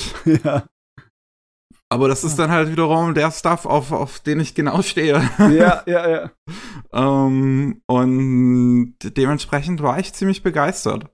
Ich, also, also gerade so halt wirklich so die erste Hälfte des Films ist wirklich noch so eher auf, auf die Figuren fokussiert und halt gerade die Hauptfigur und wie das alles so ein bisschen ins Rollen gebracht wird mit der Raumfahrt, wo das dann halt in der zweiten Hälfte erst so richtig losgeht, dass das alles politisiert wird, dass auf einmal ein Anschlagsversuch auf den Protagonisten stattfindet Mhm. und äh, das war dann halt wirklich auf einmal mega spannend und interessant. Und ich mag auch das Ende halt wirklich sehr gerne, weil das was sehr meditatives, religiöses hat, auch schon fast schon, ja, ja. wenn der Protagonist da durch das Weltall fliegt, dann endlich mit seiner Rakete und, und halt seine, ja, seine Ansprache letzten Endes an die Menschheit hält über den Krieg und über den Sinn des Lebens eigentlich. Es ist toll. Es ist eigentlich ein, ein ziemlich positiver, ein wissenschaftspositiver Film, ne? Ja. Der an die Zukunft und an die, äh, das Potenzial der Menschheit glaubt ne? oder einen glauben lässt. Also das haben sie schon fein gemacht, ne? Äh, auch wenn der nicht unbedingt der bekannteste ist, er ist relativ schnell auch in Deutschland verfügbar gewesen. Als ich angefangen habe, äh, Anime zu sammeln, irgendwann 95 oder so, gab's ihn schon auf deutscher VHS mit deutscher Synchro. Und ich habe tatsächlich die deutsche Synchro geschaut, ähm, Ja. weil es mich auch überrascht hat, dass es überhaupt eine gibt. Ähm, und ich fand die nicht schlecht. Äh, ich habe Ähm. die noch nie gesehen, die alte deutsche Synchro. Ich habe mir es dann später auf DVD geholt und es dann halt auf Japanisch geguckt. Ne? Also ich, ähm, das gibt's auch auf Amazon Prime aktuell nach den Film. Und da gibt's den, den gibt's tatsächlich auch mal mit japanischer Synchro da. Also ich hätte drauf wechseln können. Hm. Aber ähm, ich fand die deutsche Synchro tatsächlich ziemlich gut. Da waren halt auch viele alte Sprecher so aus der Zeit, die Ja. man, äh, die, die relativ bekannt waren, ähm, die man halt heutzutage halt nicht mehr hört, weil sie entweder schon gestorben sind oder in Ruhestand äh, gegangen sind. Ja. Und da war das für mich dann auch so ein bisschen eine nostalgische Erfahrung, weil ich diese ganzen Stimmen schon ewig nicht mehr gehört habe. Ja, also eine schöne Sache. Ja. Ah, zu schade, dass das Ding kein größerer Erfolg war. Aber ja, Gainax hat ja überlebt. Gott sei Dank hat es Haben sie überlebt. offensichtlich, ja. Ja. Ähm, und äh, irgendwann angefangen, mal an Plänen für ein Sequel zu arbeiten, was bis heute nicht rausgekommen ist. Nee, ich meine, da gibt so viele Geräte, die leider Gottes bei Gainax vergammelt sind. Ne? Schon mal froh, dass wir das bekommen haben, was da ist. Ja. Also bei äh, Honoemis, das Einzige, was ich noch gerne erwähnen möchte, ist, Hideaki Anno hat da wahrscheinlich einige seiner besten Animationssequenzen, die er jemals gemacht hat, gezeichnet. Er ist za- äh, zum muss ich Beispiel gucken, verantwortlich für den, ja, der ist verantwortlich für den Start der Rakete gewesen. Ja, die war schön. Das war Hammer. Das war ein, ein, äh, ein, ein das war ein Niveau von Realismus, ne? Ein Grad von Realismus, der kann ihn man nicht so einfach nachmachen. So von Hand gezeichnet. Das, das stimmt. Also allgemein muss man halt sagen, der Film ist unfassbar hübsch. Der sieht so gut aus. Mhm. Ich finde allein diese, diese Intro-Sequenz, wo sie diesen Flieger auf dem, äh, ähm, auf dem Schiff, auf dem Schiff Flugzeugtransporter, ähm, ja, den da ja. starten lassen, das ist ja, das sieht so gut aus. ja. Das ist wahrscheinlich, das, das, das sah auch so aus, als wäre das wirklich alle 24 Frames jeweils genutzt, weil das war so smooth. Ja. Weißt du, ich finde das so krass, wenn wir an äh, die klassischen Animes denken, die so wirklich technisch umwerfend sind, denken wir immer zuerst an Akira. Aber das Ding kam ein Jahr vor Akira raus, ja? Ja. Ja, also, war darfst du auf jeden Fall nicht äh, übersehen, was so technische Meisterleistungen in Anime angeht, das Gerät. Absolut. Ja. Also, wow. Ah, hier, ja. stimmt, jetzt habe ich den Raketenstart nochmal vor mir von Eliaki Anno. Krass. Ist krass. Also auch ne? wie gut das ne der Nebel da gemacht ist. Ja, und die Eisbrocken, äh, die abfallen, ne? Ja. Das ist nicht normal. Wirklich ja. nice. Ja, es gibt, es gibt nice Filme. ja, ich meine, Kritik könnten wir auch führen. Ähm, äh, obwohl, was heißt Kritik? Der Film ist irgendwie vor ein paar Jahren mal wieder durch die Kritikerriege durchgegangen wegen seiner einen äh, problematischen Szene, ne? Wo äh, meinst sich, du, wo er die Hauptfigur fast, also die, die Frau fast vergewaltigt? Ja, ja, wo bei ihm sich halt äh, der Druck und die Frustration alles so angestaut hat, dass er auf sie losgeht. Hm. Er fängt sich dann ne, der merkt dann, was er für einen Unsinn macht, ne, und gerade als er sich fängt und ihr sagen will, er hat sich beruhigt, batscht sie ihm voll eine über die Schnauze. mit, ich glaube, mit, mit, mit dem Eisen oder irgendwas oder mit dem äh, Telefon oder so. Also sie zieht ja. ihm richtig eins über die Nase. was ich, also ich fand die Szene tatsächlich gar nicht mal so problematisch. Ich fand's halt dann eher schade, dass es nie so wirklich aufgearbeitet wurde danach. Ja, ja, du, du ja. hast zwar dann, wo der Protagonist auch versucht, sich dann bei der Frau zu entschuldigen, aber die ist so religiös vernarbt, dass sie halt sagt, dass es ihre eigene Schuld gewesen wäre. Ja. Und du merkst, dass bei der Szene schon das Problem ist, dass halt, ah, so, der Typ hat eindeutig Schuld und das merkt er in dem Moment dann auch selber und man merkt auch, dass, dass, dass dass äh, bei der Frau irgendwas halt nicht so ganz stimmt, dass sie das auf sich selbst schiebt. Ja. Aber es wird nie so, so, so jetzt klare Kante unbedingt dann bezogen in der Szene. Ich fand es sowieso, ich fand es eine relativ gute Szene, um die Fehler der Figuren zu zeigen.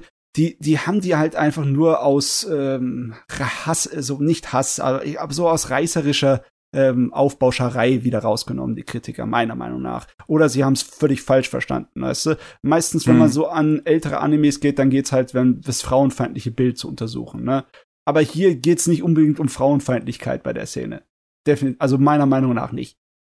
Ja. Ja. Ich fand's nur, also vielleicht ein bisschen unnötig, dass, dass die Frau dann die glaube ich auch fast schon die einzige Frauenfigur in dem Film ist, ja. ähm, dann, äh, dann auch noch unbedingt dabei nackt dargestellt wird für diese eine Szene. Aber na, ist jetzt so groß schlimm, fand ich es halt nicht. Nee. Ich glaube, heutzutage würde es so nicht mehr umgesetzt werden. Ähm, aber ähm, die war auch nicht unsinnig, also die hatte eine Message dahinter. Ja, das ist das Wichtige. Wenn, weißt du, wenn, wenn etwas nicht nur für den äh, Schockeffekt gemacht ist, sondern irgendwas hinten dran steht, dann ist es schon eine ganz andere Angelegenheit. Ja. ja. Ah, also gut. Hast du, hast du 35 Jahre in die Vergangenheit gegangen, um ein Anime zu finden? der optisch sich nicht verstecken muss. Das muss man einigen Leuten wirklich mit der Brechstange beibringen, ne? weil meistens denken die halt, alle alte Anime sehen doch scheiße aus. Ja, oh Gott. ja, es ist, nee, es ist, das, das hört man immer mal wieder gerne. Oh, es ist so alt. Oder dafür, dass es so alt ist, sieht's heute noch gut aus. Nee, gute Animation altert nicht. Nee. Das, ey, das ist das echt Schöne, ne? So richtig gute Handwerksarbeit, die altert einfach nicht. Ja. Ah, Ah, oh, da gerade die Sakagabode-Seite nochmal durchzugehen von dem Ding, das ist. ich meine, ja, wer keinen Bock hat auf einen zweistündigen Film, der wirklich ansprechend ist und anstrengend, kann ja auf die Sakugabora-Seite durchgehen. Ich meine, das ist in Ordnung. Ey, diese Action, halt wirklich diese, diese Verfolgungsszene dann, wo er von diesem äh, Killer verfolgt wird, ist so geil. Mhm. Die sieht so gut aus und wie sie halt endet auf diesem, auf diesem Gleis oder was das dann, glaube ich, war, ist wirklich nice gemacht. Aber ja, also ich kann den Film echt nur empfehlen. Gibt's halt aktuell ähm, noch auf, auf Amazon Prime äh, mit ähm, sowohl deutscher wie japanischer Synchro. Äh, wer den also mal sehen will. Und ich glaube, der kam auch vor nicht allzu langer Zeit, hat er auch noch mal eine Neuauflage in Deutschland bekommen auf Disc. Ja, das kann sein. Ja, das kann sein, weil es vor ein paar Jahren auch auf Blu-ray in äh, Japan rauskam, dann vor vor sechs, sieben oder so. Ja. Gut, Matze, dann bist du wieder dran. Oder wollen wir eine Pause machen? Ja, lass uns eine kurze Pause machen. Okay, dann machen wir eine kurze Pause und danach geht's weiter mit der neuen Saison. Juhu. Da sind wir wieder Jo. beim 179. Anime Slam Podcast. Und genau, Matze, du bist wieder dran. Hm. Wenn ich wieder dran bin, dann fange ich wieder mit Unsinn an. okay. Es ist zwar kein Isekai, theoretisch, auf dem Papier ist es kein Isekai, aber ihr wisst alle genau, dass es äh, in dieselbe Masche gehört. Ne? Und zwar habe ich gesehen The Strongest Sage with the Weakest Crest. Hm. Das ist, es geht um einen Magier in einer magischen Welt, einer Fantasy-Welt, ne? Wo du im Endeffekt vier Sorten von ähm, grundlegenden Magierichtungen haben kannst. Und das manifestiert sich als so eine Art von Geburtszeichen, so ein Mal auf deiner Hand, ne? Und das ist dieses Crest. Und das äh, gibt's unterschiedliche, ne? Er hat das, wo sich alle Experten eigentlich da die Meinung sind, das ist so ziemlich das Schwächste für den Kampf, aber für alle anderen soundmäßig nützlich, ne? Er ist aber einer, der ist so ein totaler Fanatiker und will die größten äh, Höhen äh, von magischer Kraft erreichen, ne? Und nachdem er sein, äh, sein Crest vollkommen ausgenutzt hat in seinem Leben und das äh, erreicht hat, was er mit erreichen konnte, und so ein legendärer Superheld geworden ist, der auch das Dämonenvolk, das Böse der, der Fantasy-Welt so an den Rand der Zerstörung, der Ausrottung gebracht hat, denkt er sich, ja, ich habe eigentlich alles erreicht in dem Leben, was ich machen konnte, ne? Nur ich bin von diesem scheiß Crest hier auf meiner Hand, bin ich eingeschränkt. Ich brauche das andere. Ich brauche das für das Beste für den äh, Kampf geeignet ist. Weil das hat noch Höhen, das hat noch keiner erforscht. Das hat noch Stärken, das hat noch keiner erreicht. Und wie mache ich das? Ja, ich werde mit meinem magischen Ritual mich selber killen auf eine Art und Weise, dass ich reinkarniert werde mit genau diesem Ding, ne? Das macht er dann halt. Es ist also, er ist sein eigener Isekai-Transporter. er killt sich selber, also beziehungsweise sorgt dafür, dass er reinkarniert wird mit seinen äh, Erinnerungen und seinen Erfahrungen und mit äh, dem Magie-Crest, das er unbedingt haben will. Und in der, äh, dann reinkarniert er tausend Jahre später, ne? Tausend Jahre. Und die ganze Welt hat sich heftig verändert äh, es scheint so, als ob der Standard für Magie massiv gefallen ist. Die meisten Leute haben so gut wie keine Ahnung mehr davon und selbst die äh, königlichen Magieakademien, die erzählen nur einen riesengroßen Scheiß und lehren ihren äh, Schützlingen kaum was. Und äh, dann ist er erstmal so äh, ziemlich geschockt, was da abgeht, und dann versucht er da äh, dem hinten dran zu kommen. Es stellt sich hervor, die ganzen Dämonen, die er gedacht hat, dass er also alle vernichtet hat, die sind nicht vollkommen ausgerottet gewesen. Und die haben sich gedacht, oh mein Gott, wenn uns jemals wieder so ein starker Magier gegenüber äh, steht, dann sind wir geliefert. Also haben wir auf ganz langsam, auf Jahrhunderte hinaus die menschliche Gesellschaft unterwandert, um sozusagen unter ihnen Religionen und Vorstellungen äh, zu verbreiten, dass äh, irgendwas, was in Richtung Entwicklung von starker Magie geht, so als schlecht angesehen wird oder als dämlich, ne? Und dann, da gelten jetzt die magische, die magischen Crests, die gelten jetzt andersrum, ne? Das, was früher als das Stärkeste gilt und was er unbedingt haben will, gilt jetzt als das Schlechteste und das Nutzloseste, ne? Und keine Sau kann mehr große magische Zauber machen, ohne dass er eine ewige Litanei an äh, Sprechmagie dazu braucht, ne? Also Sprüche aufsagen ewig, während er einfach äh, das äh, im, im Kopf macht, ne? Der muss einfach nur denken. Ja, hm. und dann kommt er her und natürlich in typischer OP-Superheld-Manier, wie das halt so ein Isekai-Protagonist macht, krempelt er alles auf den Kopf. Äh, das Schöne an dem Ding ist, dass obwohl es ziemlich schwach ist, was Dialog angeht, was Zeichnungen angeht, was also es ist alles, alles eigentlich so ein durchschnittlicher oder unterdurchschnittlicher Rotz, ist es trotzdem einfach unterhaltsam, weil es sich nicht ernst nimmt, weißt du? Es nimmt sich nicht bitterböse ernst, sondern jedes Mal, wenn er irgendwelchen vollkommen überpowerten Unsinn macht, dann ist es so ein bisschen augenzwinkert, ne? Dann ist es die, die ganze Reaktion der Leute und der, der Umgebung und auch die Art und Weise, wie das dargestellt ist für den Zuschauer, ist einfach so hier so Augenzwinkern, so nimm uns das einfach mal ab. Wir wissen, dass es Schrott ist. Let's go. Einfach so mit den, äh, mit den Schlägen ein kleines bisschen äh, sich so rollen, ne, abrollen. Du wirst es schon überleben. Hm. Ich meine, ich kann mir vorstellen, dass das jetzt für dich äh, sowas von uninteressant ist, ne, weil ich Säcke halt nicht dein Fall ist. Ne? Ja. Ich kann es auch nachvollziehen, wenn, wenn sich da, egal wer, zurecht denkt, das ist doch völlige Zeitverschwendung. Aber ich habe andere Serien in dieser Saison, die ich nach wenigen Minuten fallen hab lassen wie ein heißes Eisen, weil sie so schrecklich geschrieben war. Ja. Was war dir eine Unsinn? Ja? Äh, ähm, she named herself äh, Pupil of the, of the Wise, Wise Man. Man oder sowas? Ja. ja. Oder Pupil of the Wise Man? Das war so schrecklich geschrieben, dass ich schreiend davon gerannt bin. Ich habe nicht eine Episode geschafft. nicht eine okay. Episode. Oder dieser andere Unsinn, wo zwei Jungs in der äh, Fantasy-Welt wiedergeboren werden, einer wird als Mädchen, wieder, Mädchen wiedergeboren. Ja. Das ist so schrecklich, da habe ich auch keine einzige Episode geschafft. Wie ist das nochmal? Life with an ordinary guy who reincarnated into a total fantasy knockout. Ja, äh, das, das war, das war so mies. Ich, nee, ich kann nicht, ich kann nicht. okay. Und aus irgendeinem Grund, obwohl auf dem Papier das hier, ne, das mit äh, der Strong Sage genauso rotz ist, habe ich kein Problem, das zu schauen. Ganz im Gegenteil, ich finde es kurzweilig und ich werde unterhalten. Hm. Ich bin mir nicht ganz sicher, wo es dran liegt, weil die Dialoge sind nicht besonders gut. Ne? Der äh, Musik oder Soundeffekte oder Animationen, da ist nichts Besonderes zu holen. Äh, auch die Leistung der Sprecher ist irgendwie äh, nichts Besonderes. Ehrlich gesagt, selbst die japanischen wirken alle so ein bisschen äh, halbärzig, ne? Aber trotzdem, ich guck mir jede Episode an. Ich weiß nicht warum. Nicht genau. Vielleicht ist es einfach nur, dass die Regie äh, gut genug ist und es einfach alles andere nicht zu schrecklich ist, dass es mich abschrecken würde. Vielleicht ist es auch oh. ein Faktor, egal wie überpowered er ist. Ne? Er ist jetzt reinkarniert in einen neuen jungen Körper und er kann mehr als die Hälfte von all dem, was er äh, weiß, nicht anwenden und muss einfach tricksen. Er, er kann zum Beispiel viele der Dämonen, gegen die er kämpft, er ist viel zu schwach, um gegen die direkt zu kämpfen.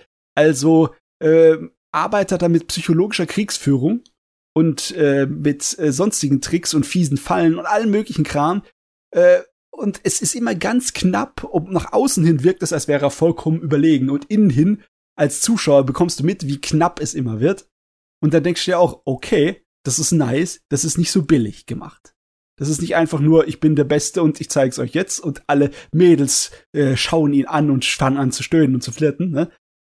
Ist nicht so. Das ist, äh, da ist tatsächlich, ist es äh, ein bisschen besser als der Durchschnitt. Hm. Und das ist alles, was ich brauche. Das ist alles, was ich brauche. Ich meine, ich, ich habe keine großen Anforderungen. Sind schon so niedrig. Ja, du, Anforderungen an meinen Isekai-Müll, um mir die Zeit zu vertreiben, sind nicht besonders groß. Es muss nur ein bisschen besser sein als der Durchschnitt.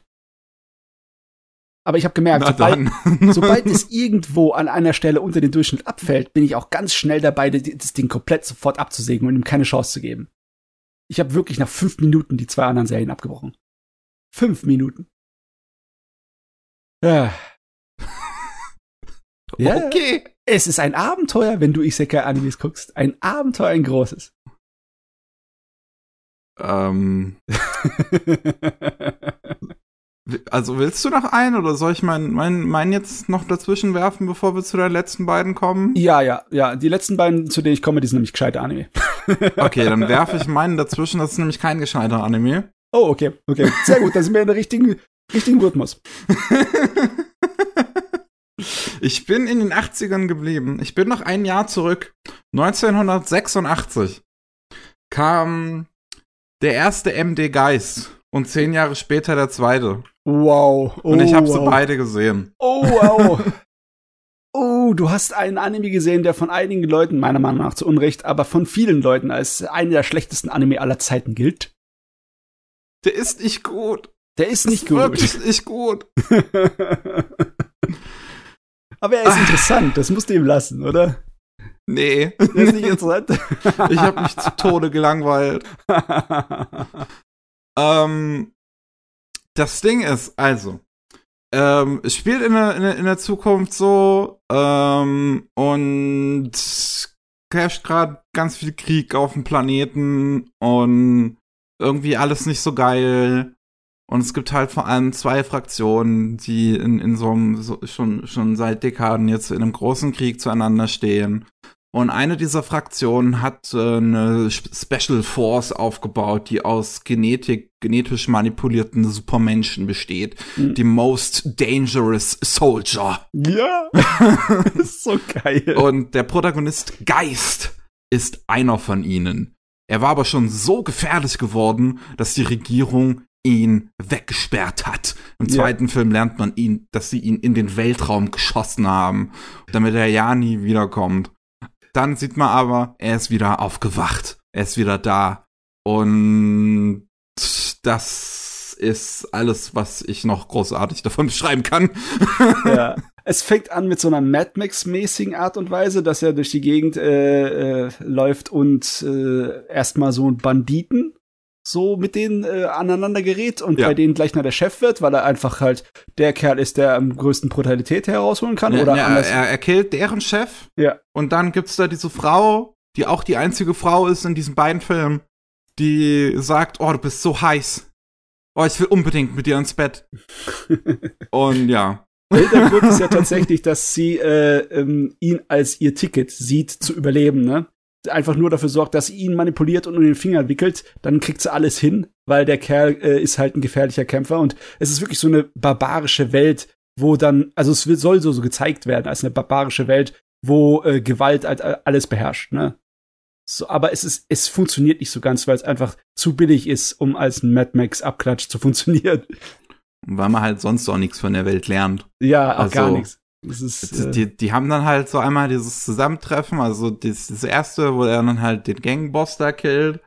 Und dann will sie irgendwie halt mit ihm schlafen. Er sagt nein und dann sind sie am nächsten Tag schon wieder unterwegs. Und da ist dann so ein riesiger Panzer unterwegs, Ja. der auch ganz cool aussieht, zugegebenermaßen. Und der wird dann irgendwie angegriffen von kleinen Panzern und Mechas. Und dann kommen noch kleine Panzer und Mechas aus diesem großen Panzer raus. Und dann kommen noch die Hauptfiguren dazu, die auch noch irgendwie dann dazwischen funken. Und alle kämpfen irgendwie gegeneinander und ich wusste gar nicht, wer wer ist. Ja, das Ding erklärt so gut wie gar nichts. Im Nachhinein kannst du es dir zusammenbasteln, aber es ist echt so. Also, es ist so, dass da irgend so eine Militärfraktion von denen, die sich bekämpfen, wird angegriffen. Und der Geist sagt sich, wir helfen denen, weil das ist die Militärfraktion, weil ich der eigentlich früher war, ne? Hm. Und dann gehen sie zusammen, äh, wollen sie eine, eine Doomsday-Maschine abschalten. So eine, äh, ein Killerprogramm, weil klar, die Leute sind dabei, sich, die haben die schlimmsten äh, moralischen Skrupel schon alle überwunden. Die haben die Dinge so lange im Krieg und haben sich fast gegenseitig ausgerottet. Die haben natürlich auch eine Armee von Killerrobotern, die sich dauernd replizieren, gebaut, um äh, sozusagen die Endlösung heraus. Äh, scheiß, ein Scheißwort, das kannst du rausschneiden. Um, um den äh, letzten ja, das letzte Hurra, um einfach alles zu zerstören. Ne? Und Ja. ähm, bevor das Ding eingeschaltet wird, wollten sie, wollen sie es abschalten, also entfernen, weg damit. Brauchen wir nicht mehr.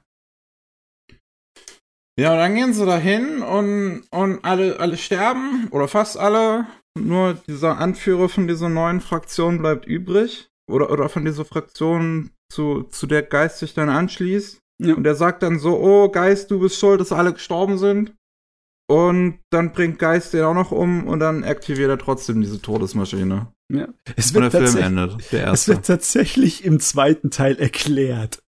Also der erste ist vollkommen nutzlos ohne den zweiten Teil, muss ich echt sagen. Ich weiß, wa- was war jetzt im zweiten? Also ich weiß, was wird denn nochmal im zweiten jetzt erklärt? Geistsmotivation. Warum lässt er äh, Killermaschinen auf dem Planeten rum. Ne? Ich habe es gestern erst gesehen, ich kann mich nicht erinnern. Das, das Ding ist krass, gell? Das tut dir dein Hirn einfach so platt wälzen. So sauber schrubben tut es. Doch, das, das Ding macht dumm. Das ist echt gefährlich, den anzugucken.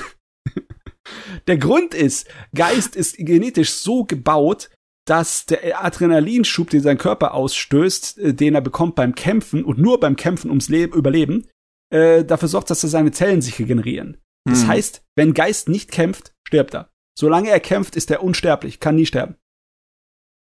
Ah, okay. Das macht's, äh, weißt, macht den Sinn, ne? Das ist die Äh, Frage I- natürlich. I guess. erklärt nichts gescheites Gerät. Das ist die Frage, hat sich Geist den äh, Soldaten angeschlossen von Anfang an, weil er einfach nur eine äh, Quelle wollte für einen endlosen Kampf, um länger zu leben? Oder ist er einfach nur ein Arschloch? Keine Ahnung. Er ist auf jeden Fall ein Arschloch. Das ist, ist, ist, Das ist ja ja. Das fast ist- schon der Böse, könnte man sagen. Nein, er ist der Böse. Komm, Ja. nicht fast schon. ja. Das ist okay. kein Anti-Held, das ist ein äh, Dämonenvieh, ist das. Oh, ich. Es war alles auch so verwirrend. Auch Der, der, erste Film hört doch damit auf, dann, dass diese Frau dann halt so dabei steht, wo er diese Maschine anstellt und einfach nur laut schreit und wirklich den lautesten Schrei der Welt ablief. Und ich war so, hä, was ist gerade passiert? Wieso schreist du? Und im zweiten Teil ist die ja dann völlig verstört.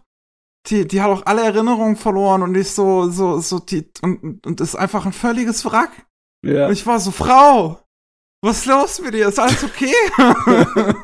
Ich meine, der zweite Teil, den finde ich interessanter als den ersten Teil. Der erzählt auch wenigstens eine Geschichte, der man folgen kann. ja. Ah, so, zweiter Teil ist dann so diese, diese, die Death Force, was dann der äh, Geist am Ende vom ersten Teil aktiviert hat, sind unterwegs und bringen die Menschen fleißig um. Und dann haben sich die Menschen angefangen, wieder so ein bisschen zusammenzuschließen, weil der Krieg ist jetzt im Prinzip vorbei und sie haben jetzt eine größere Gefahr, die allen droht. Und ähm, haben dann eine große ja, eine große Basis im Prinzip gebaut, wo sich dann ein großer Teil der Menschheit halt unterkommt. Und ähm, da drin gibt es einen Typen, der als so das Aushängeschild für die neue Regierung dient, die, die sie gerade dabei sind zu formen, Ja. namens Krauser. Und ähm, der legt sich dann im Prinzip mit Geist an. Ja, das ist natürlich. That's the story. Ich fand das interessanter, weil der Krauser ist ja so eine Art von äh, Heldenfigur, so ein Messias, ne, so ein Erretter. Aber er ist auch ein MDS, ne? Er ist auch so Ja. ein Killer-Söldner. Und ähm, der hat. Das Interessante ist, der tut sich ja selber fast schon belügen, dass er so ein äh, Retter und Guter wäre. Und im Laufe der Serie stellt sich halt heraus, also im Laufe der Folge stellt sich halt heraus, dass es überhaupt nicht so ist, dass er genauso Abschaum ist. Und ja, äh, das Problem ist, dass Geist halt los wird und äh, ja, wie ein Xenomorph da durchgeht und alles niedermacht, ne? Oder wie, wie so ein Predator. Also er Ja. ist im Endeffekt, ja, er ist so ein Freddy Krüger-artiges Monster, ne? Er ist so ein Slasher-Charakter, der Geist. Das stimmt. So, ich, ich hatte wirklich, als ich die gesehen habe, ich hatte wenigstens drauf gehofft, unterhalten zu werden, so von Trash. Ich Mhm. dachte wenigstens, das ist Trash. Aber ich Mhm. war so gelangweilt die ganze Zeit. Weil, weil man kann, man kann, also besonders dem ersten Film kann man auch einfach nicht folgen. Ja, es Es geht einfach nicht, weil echt so schlecht Regie geführt ist. Und äh, auch teilweise auch einfach nicht gut animiert ist, der erste. Nee, ist Der auch ist, nicht. das ist ein ziemliches Auf und Ab. Da sind ein paar Shots dabei, die sehen mal ganz gut aus, aber viele Shots, die sehen wirklich nicht gut aus. Der zweite Film ist da schon deutlich besser. Der ist ähm, konstanter in der Animationsqualität, konstanter in der Regie, konstanter im Drehbuch. Also dem kann man dann wenigstens folgen. Weißt es ist halt nur leider einfach nicht interessant. Der Kerl, der dafür verantwortlich war, der Mecha-Designer, der Koichi Ohata, oder ja, Ohata hieß er, Ja. äh, der ähm, hat ja beim ersten nicht Regie geführt, der hat dann den, beim zweiten die Regie übernommen. Ne?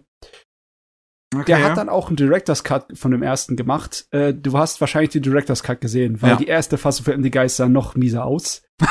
Das war irgendwie so ein, äh, so ein Versuch eines OVA-Projektes, weil halt da zu der Zeit das halt voll abgegangen ist. Ne? Es hat riesige Verkaufszahlen gemacht auf dem Videomarkt, ne? die Anfänge der OVAs. Und da Hm. wollten sie alle irgendwie einen Teil vom Kuchen ab. Und dann haben sie auch was produziert, das im Endeffekt sehr fragwürdige Qualitäten hat. Ja. Als So gut kann bekannt bei uns nennen. hier in Deutschland, weil es halt sehr früh bei uns rauskam.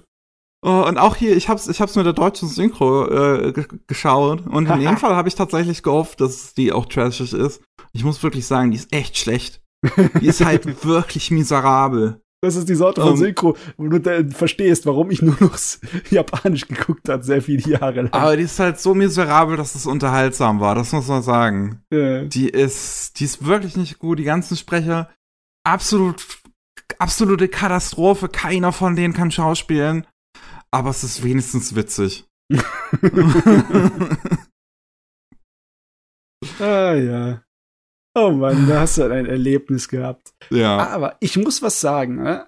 Ich äh, denke an diese Dinger zurück äh, und habe meinen Spaß daran, wenn ich mir überlege, äh, ich könnte sogar sie wieder gucken. Das ist was ganz Schräges sozusagen, aber ich könnte mir das Ding wieder angucken. Wahrscheinlich würde ich einige äh, langweilige Passagen überspringen, was natürlich eine ganze Menge ist. aber eine Sache bleibt mir auch immer noch heutzutage positiv in Erinnerung und das ist die Musik. Der Das Soundtrack vom ersten Film ist geil. Ja, Also da kann ich halt wirklich nichts dagegen sagen. Der ist Hammer. ich finde auch die, äh, die Songs, äh, Anfang und Ende, diese alten 80er Jahre Japan-Pop-Songs, die so ein bisschen Fusion-Jazz oder City-Pop-artig sind, ich mag die total. Ja. Die sind irgendwie viel zu gut für diesen Rotz. Absolut. Beim zweiten fand ich den Soundtrack dann auch nicht mehr so oder cool. Da gab's noch ein, der Ending-Song war noch ganz geil, Mhm. aber so die Musik dabei war jetzt nicht mehr so spannend. Aber der erste Teil hat richtig gute Musik. Also wirklich. Mhm. Ähm, das, das, das, das hat mir so dieses Feeling noch von Dirty Pair oder sowas gegeben. Das, Ja, das ist geil. ja, das war halt die Zeit, ne? Ah. Ja.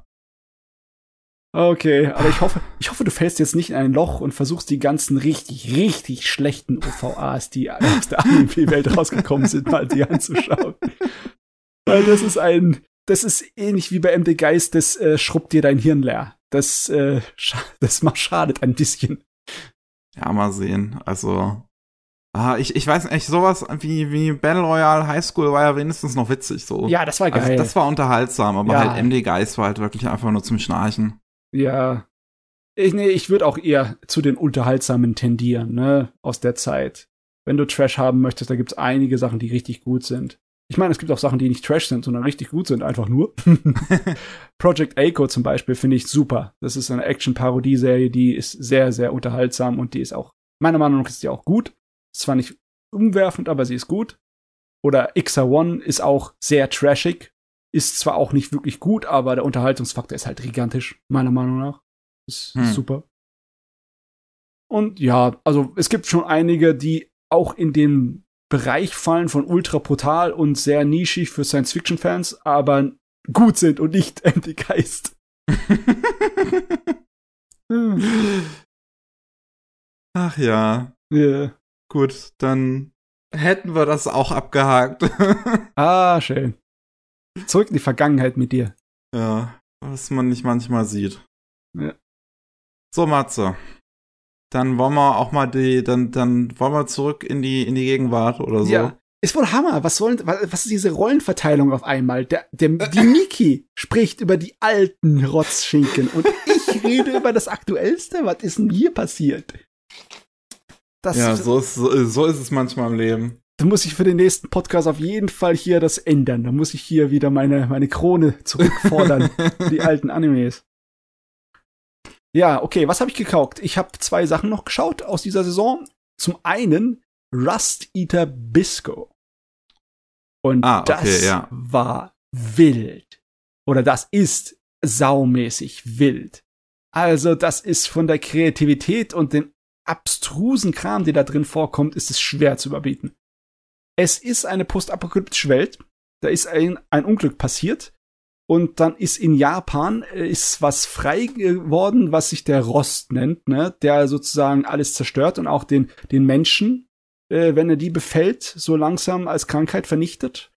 Und das ist im Endeffekt, äh, also so übrig sind, sind äh, äh, also Städte, die ähm, von großen Mauern umzogen sind und irgendwie so Festungen geworden sind. Also außenrum ist Ödland. Und Ja, äh, es gibt so Leute, die, äh, ich weiß nicht, wie ich das übersetzen soll, aber in, im Englischen, glaube ich, heißt es Mushroom Keeper oder so. Also Leute, die äh, mit, ähm, mit Pilzen arbeiten. Und auf, also bei, bei, bei Bisco, da geht alles mit Realität und Physik funktioniert da nicht so. Da passieren seltsame Dinge. Die, der feuert mit seinen Bogen Pfeile ab und da, wo er seinen Pfeile aufkommen, äh, explodieren große Pilze. Das okay. ist seine Waffe. Und allgemein gelten die als äh, extrem gefährlich, weil äh, die Vorstellung ist da, dass die Pilze den Rost verteilen. Ne? Aber in Wirklichkeit okay. ist es so, dass die Pilze den Rost absorbieren und filtern. So, die, die sind sozusagen so wandernde, äh, ja, Priester oder fast schon. Also so eine Art von heilige Leute, die einfach umherwandern, um alles zu regenerieren, die Welt, ne, zu, äh, zu reinigen. Aber äh, ich weiß nicht, wie das gekommen ist, aber die Öffentlichkeit seht sie halt als die äh, gefährlichsten Fanatiker an, die eigentlich nur die Welt umbringen wollen, weil sie überall den, äh, den Rost verteilen. Ist halt natürlich nicht so. Aber sie werden halt von allen gejagt. Und äh, Bisco ist auf der Flucht. Was heißt auf der Flucht? Er ist auf der Suche nach einem bestimmten Pilz, der richtig effizient ist, weil sein alter Mentor ist von dem Rost befallen und er hat nicht mehr so lange zu leben. Also es ist ein äh, Kampf gegen die Zeit. Und dann muss er halt bei vielen Städten und Ländergrenzen muss er durch und da muss er sich halt teilweise mit Gewalt da durchbatschen. Und bei einer Stadt trifft er auf einen jungen Doktor, der sich ihm anschließt. Und dann wird es so ein Buddy äh, Road Movie mäßiges Gerät. Hm.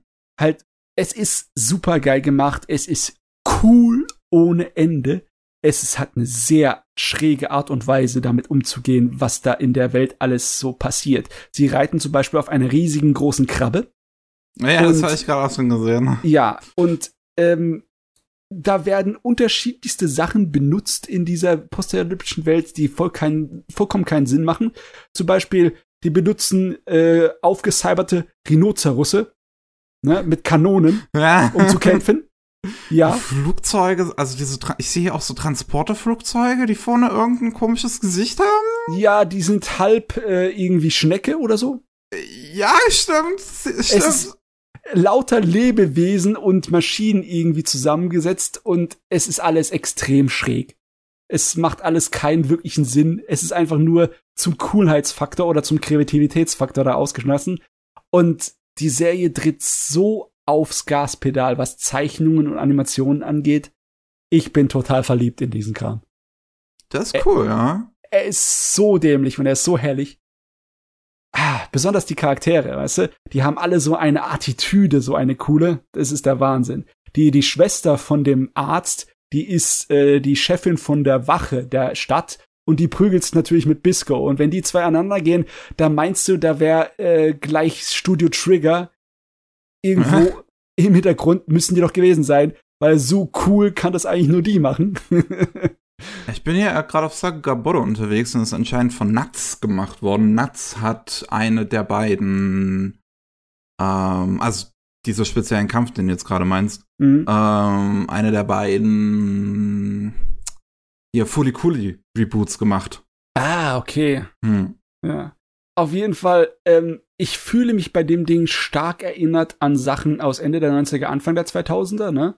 so Sachen mit sehr viel Attitüde, so wie Desert Punk oder so. Hm. Und es, es strömt, es spritzt halt so, es sprudelt vor riesig viel Kreativität. Und die machen von nichts halt. Es macht keinen Sinn, scheißegal. Es ist cool, also wird's gemacht. Ja, das klingt doch eigentlich ganz cool, ja. Ich, das, damit habe ich gar nicht so wirklich gerechnet. Ich dachte halt, ja, es ist, so auf den ersten Blick sieht's halt auch eher so, so, so, keine Ahnung, wenn ich mir so das Cover angucke, sieht ja wieder sehr shonen-typisch irgendwie aus. Ja. Denk mir so, hm, ja, okay. Ist das halt so.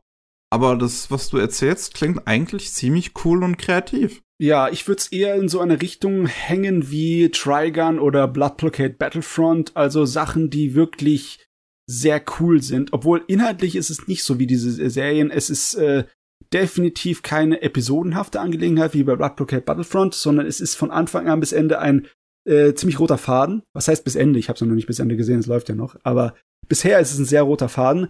Am Anfang äh, haben sie auch etwas, was ein bisschen schwer zu folgen ist, weil sie in sozusagen zwei Zeitlinien die Geschichte erzählen und dann immer wieder zwischen her springen, bis sie am Ende auf der normalen landen, ne? Also es ist am Anfang ein bisschen schwer, dem zu folgen, aber ähm, ich finde es geil. Ich mag sowieso so einen Scheiß. Nice. Äh, Muss ich mir, glaube ich, mal, mal dann angucken, wenn es fertig ist. Ich ja, glaube, das. Ja, ich habe auch was ganz anderes erwartet. Ich habe einfach so ein Mad Max-Ding erwartet, aber das sowas abgedrehtes wie das habe ich nicht erwartet. Das ist wirklich äh, schwer zuvor zuher zu sagen, was als nächstes für ein Unsinn passiert. cool. Und die letzte, die ich gesehen habe, ist wahrscheinlich einer meiner absoluten Favoriten für diese Saison. Das ist ähm, My Dress Up Darling. Ja. Oder More Than a Doll, wie es bei uns in Deutschland heißt, der Manga zumindest. Ja, ich weiß jetzt, äh, ja, ich glaube, äh, auf den Streamingdiensten wird es unter My Dress Up Darling gemacht. Ich, ja, ich, ich glaube, bei Crunchyroll und Wakane ist es auch unter My Dress Up Darling. Ja, ja, ja, ja. Also sagen wir immer dazu, dass der Manga More Than a Doll heißt. Wir brauchen ja die ganzen anderen Titel, die es im Rest von Europa hat, nicht extra zu erwähnen. Oder soll ich die nochmal durchgehen? du hattest ja schon erwähnt beim letzten äh, Anime News Podcast, ja. dass jeder den anders nennt. Und der Titel fällt immer äh, ein bisschen flach, was den Inhalt angeht. Es erklärt es nicht so richtig. Ne? Es geht um einen jungen Mann, der äh, aufwächst bei seinem Großvater in äh, der, ja, der hat so einen Workshop, wo er an China-Puppen arbeitet. China-Puppen, das ist in Japan was ganz Wichtiges, so kulturelles, ne, für das Hina-Matsuri. Und mhm. äh, einfach äh, zu bestimmten Zeiten macht man einfach äh, Feste für die Kinder auch, ne, für bestimmte Alter von Kindern auch. Und da braucht man, da werden diese Puppen benutzt. Und die sind auch sonst relativ beliebt. Und ich habe auch welche von denen auch von Japan mal mitgebracht, weil die sind einfach super gemacht, ne? Diese kleinen Holzpuppen, hm, die so ein bisschen wie Geishas aussehen. Also, oder beziehungsweise wie all die äh, alte Holzschnitt-Varianten von Japanern und hübschen japanischen Frauen, ne? So mit ganz weißem Gesicht und mit der aufwendigen, hochgesteckten Frisur und den großen Klamotten. Und er ist, äh, der Hauptcharakter ist total und voll vollkommen und gänzlich verfallen dieser äh, Kunst, dieser Handwerkkunst. Ne? Der, der liebt seine Püppchen über alles. Ne?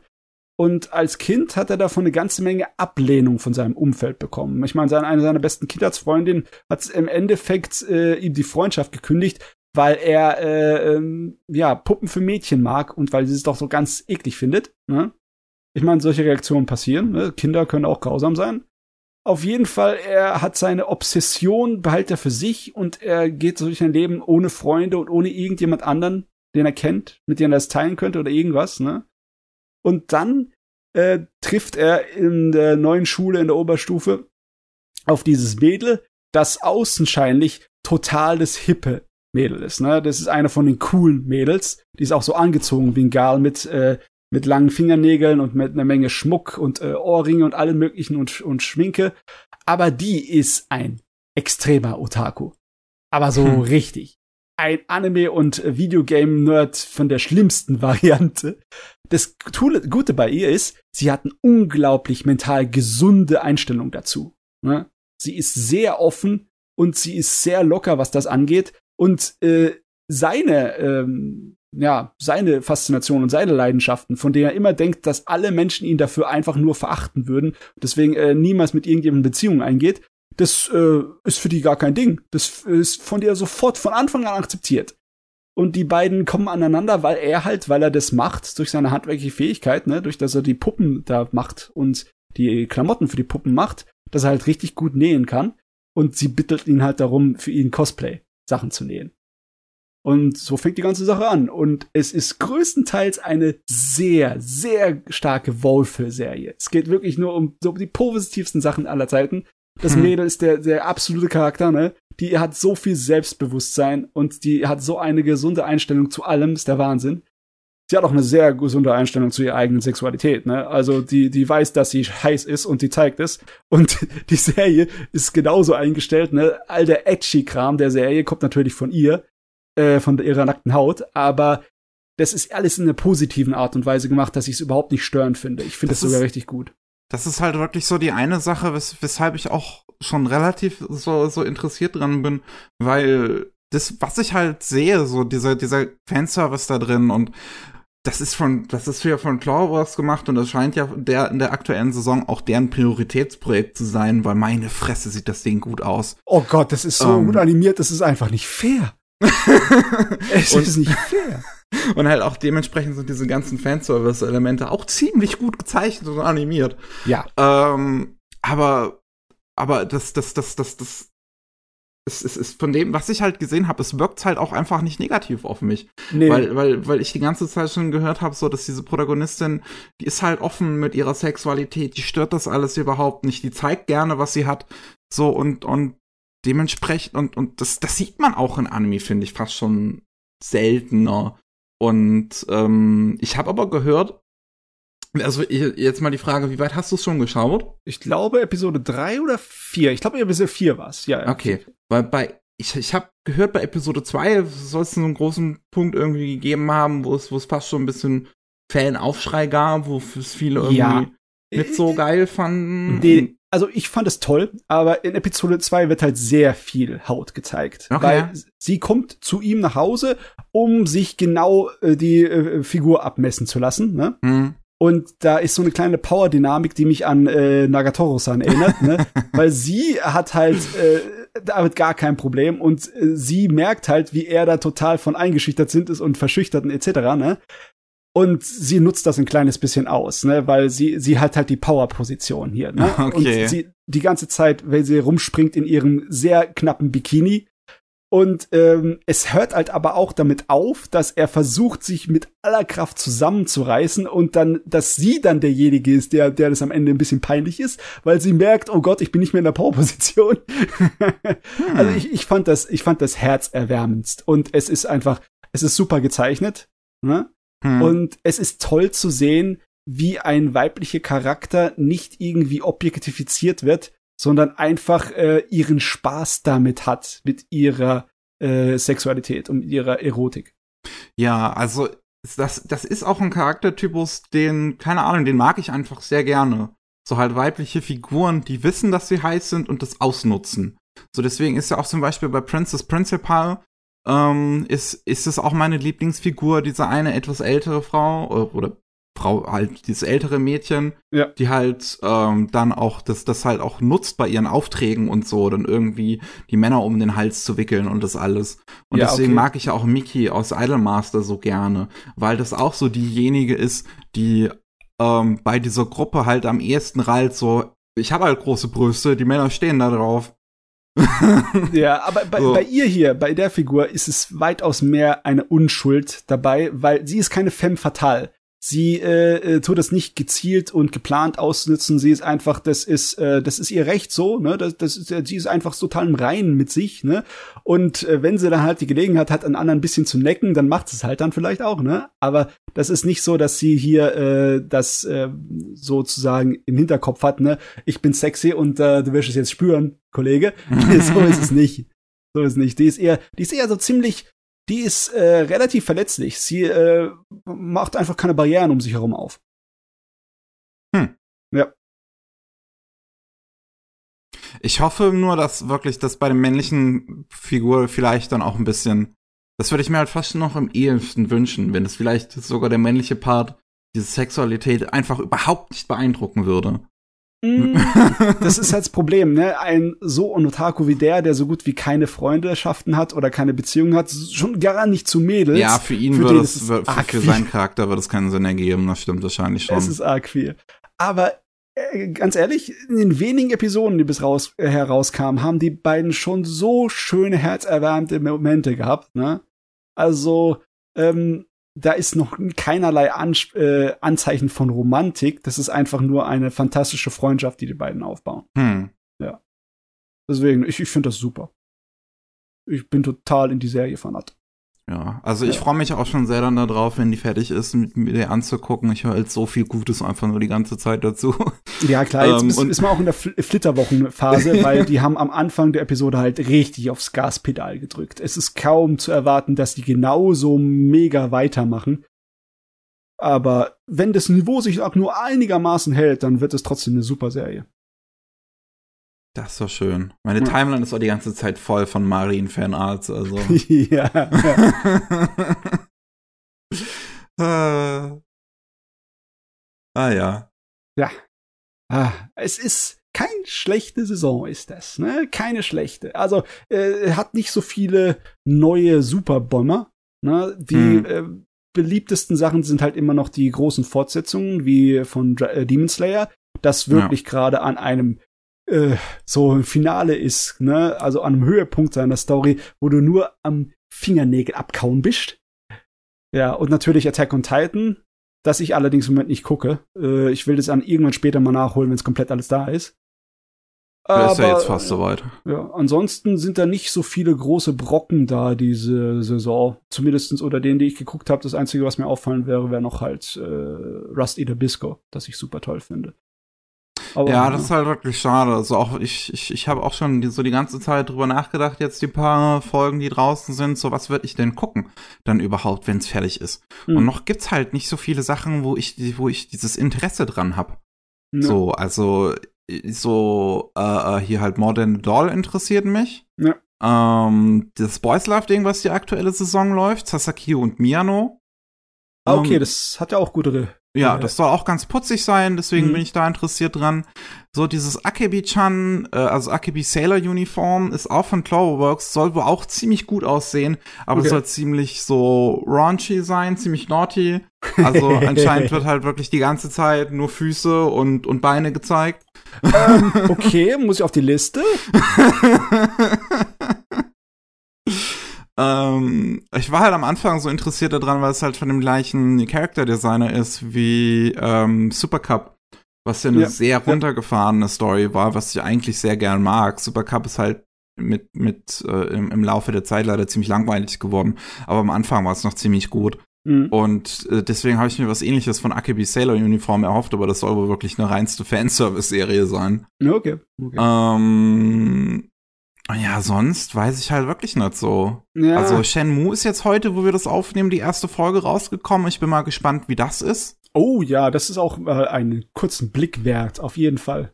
Ja, aber sonst äh, habe ich halt wirklich noch nicht so krass was gehört, dass jetzt irgendein Titel dabei wäre, der jetzt heraussticht. Ja, ich meine, die Fortsetzungen sind irgendwie ein bisschen zu stark diese Saison, ne? Also Demon Slayer, Attack on Titan, äh, Takagi-san, ne? Hm. Princess Connect ist ja auch eine zweite Staffel ja. da am Laufen ne? und äh, Vanitas no Karte, die zweite Staffel. Also ja, die zweite Staffel sind gerade ein bisschen überwiegend. Deswegen, ja. Ist aber auch in Ordnung. Muss nicht immer die große, dicke Ladung sein. Ne? genug Anime am Laufen. Oh, yeah. Ja. Na gut. Dann haben wir es für heute geschafft. Yes. Um, ähm, ich glaube, wir sind nicht mal an die Zwei-Stunden-Grenze gekommen, aber das ist auch nicht so wild. Ah, das Waren ja nur zu zweit unterwegs. Das muss auch nicht immer so lang sein. Das ist doch mal schön. Ein kurzer, knapper Podcast. Mal früh Feierabend machen heute. Ja, das ist auch gut. ah, vielen Dank ähm, da draußen für euch, äh, an euch fürs Zuhören. Und ich würde sagen, ah, nee, vor dem Ende natürlich noch der übliche Plug. äh, wenn ihr mehr von uns hören wollt, gibt's einmal jeden Montag die Rolling Sushi Anime News. Ähm, und jeden Mittwoch gibt's die normalen, den normalen Rolling Sushi Podcast, wo es um News aus Japan geht. Jetzt können wir aber sagen, tschüss. Ciao. Bis zum nächsten Mal. Jo.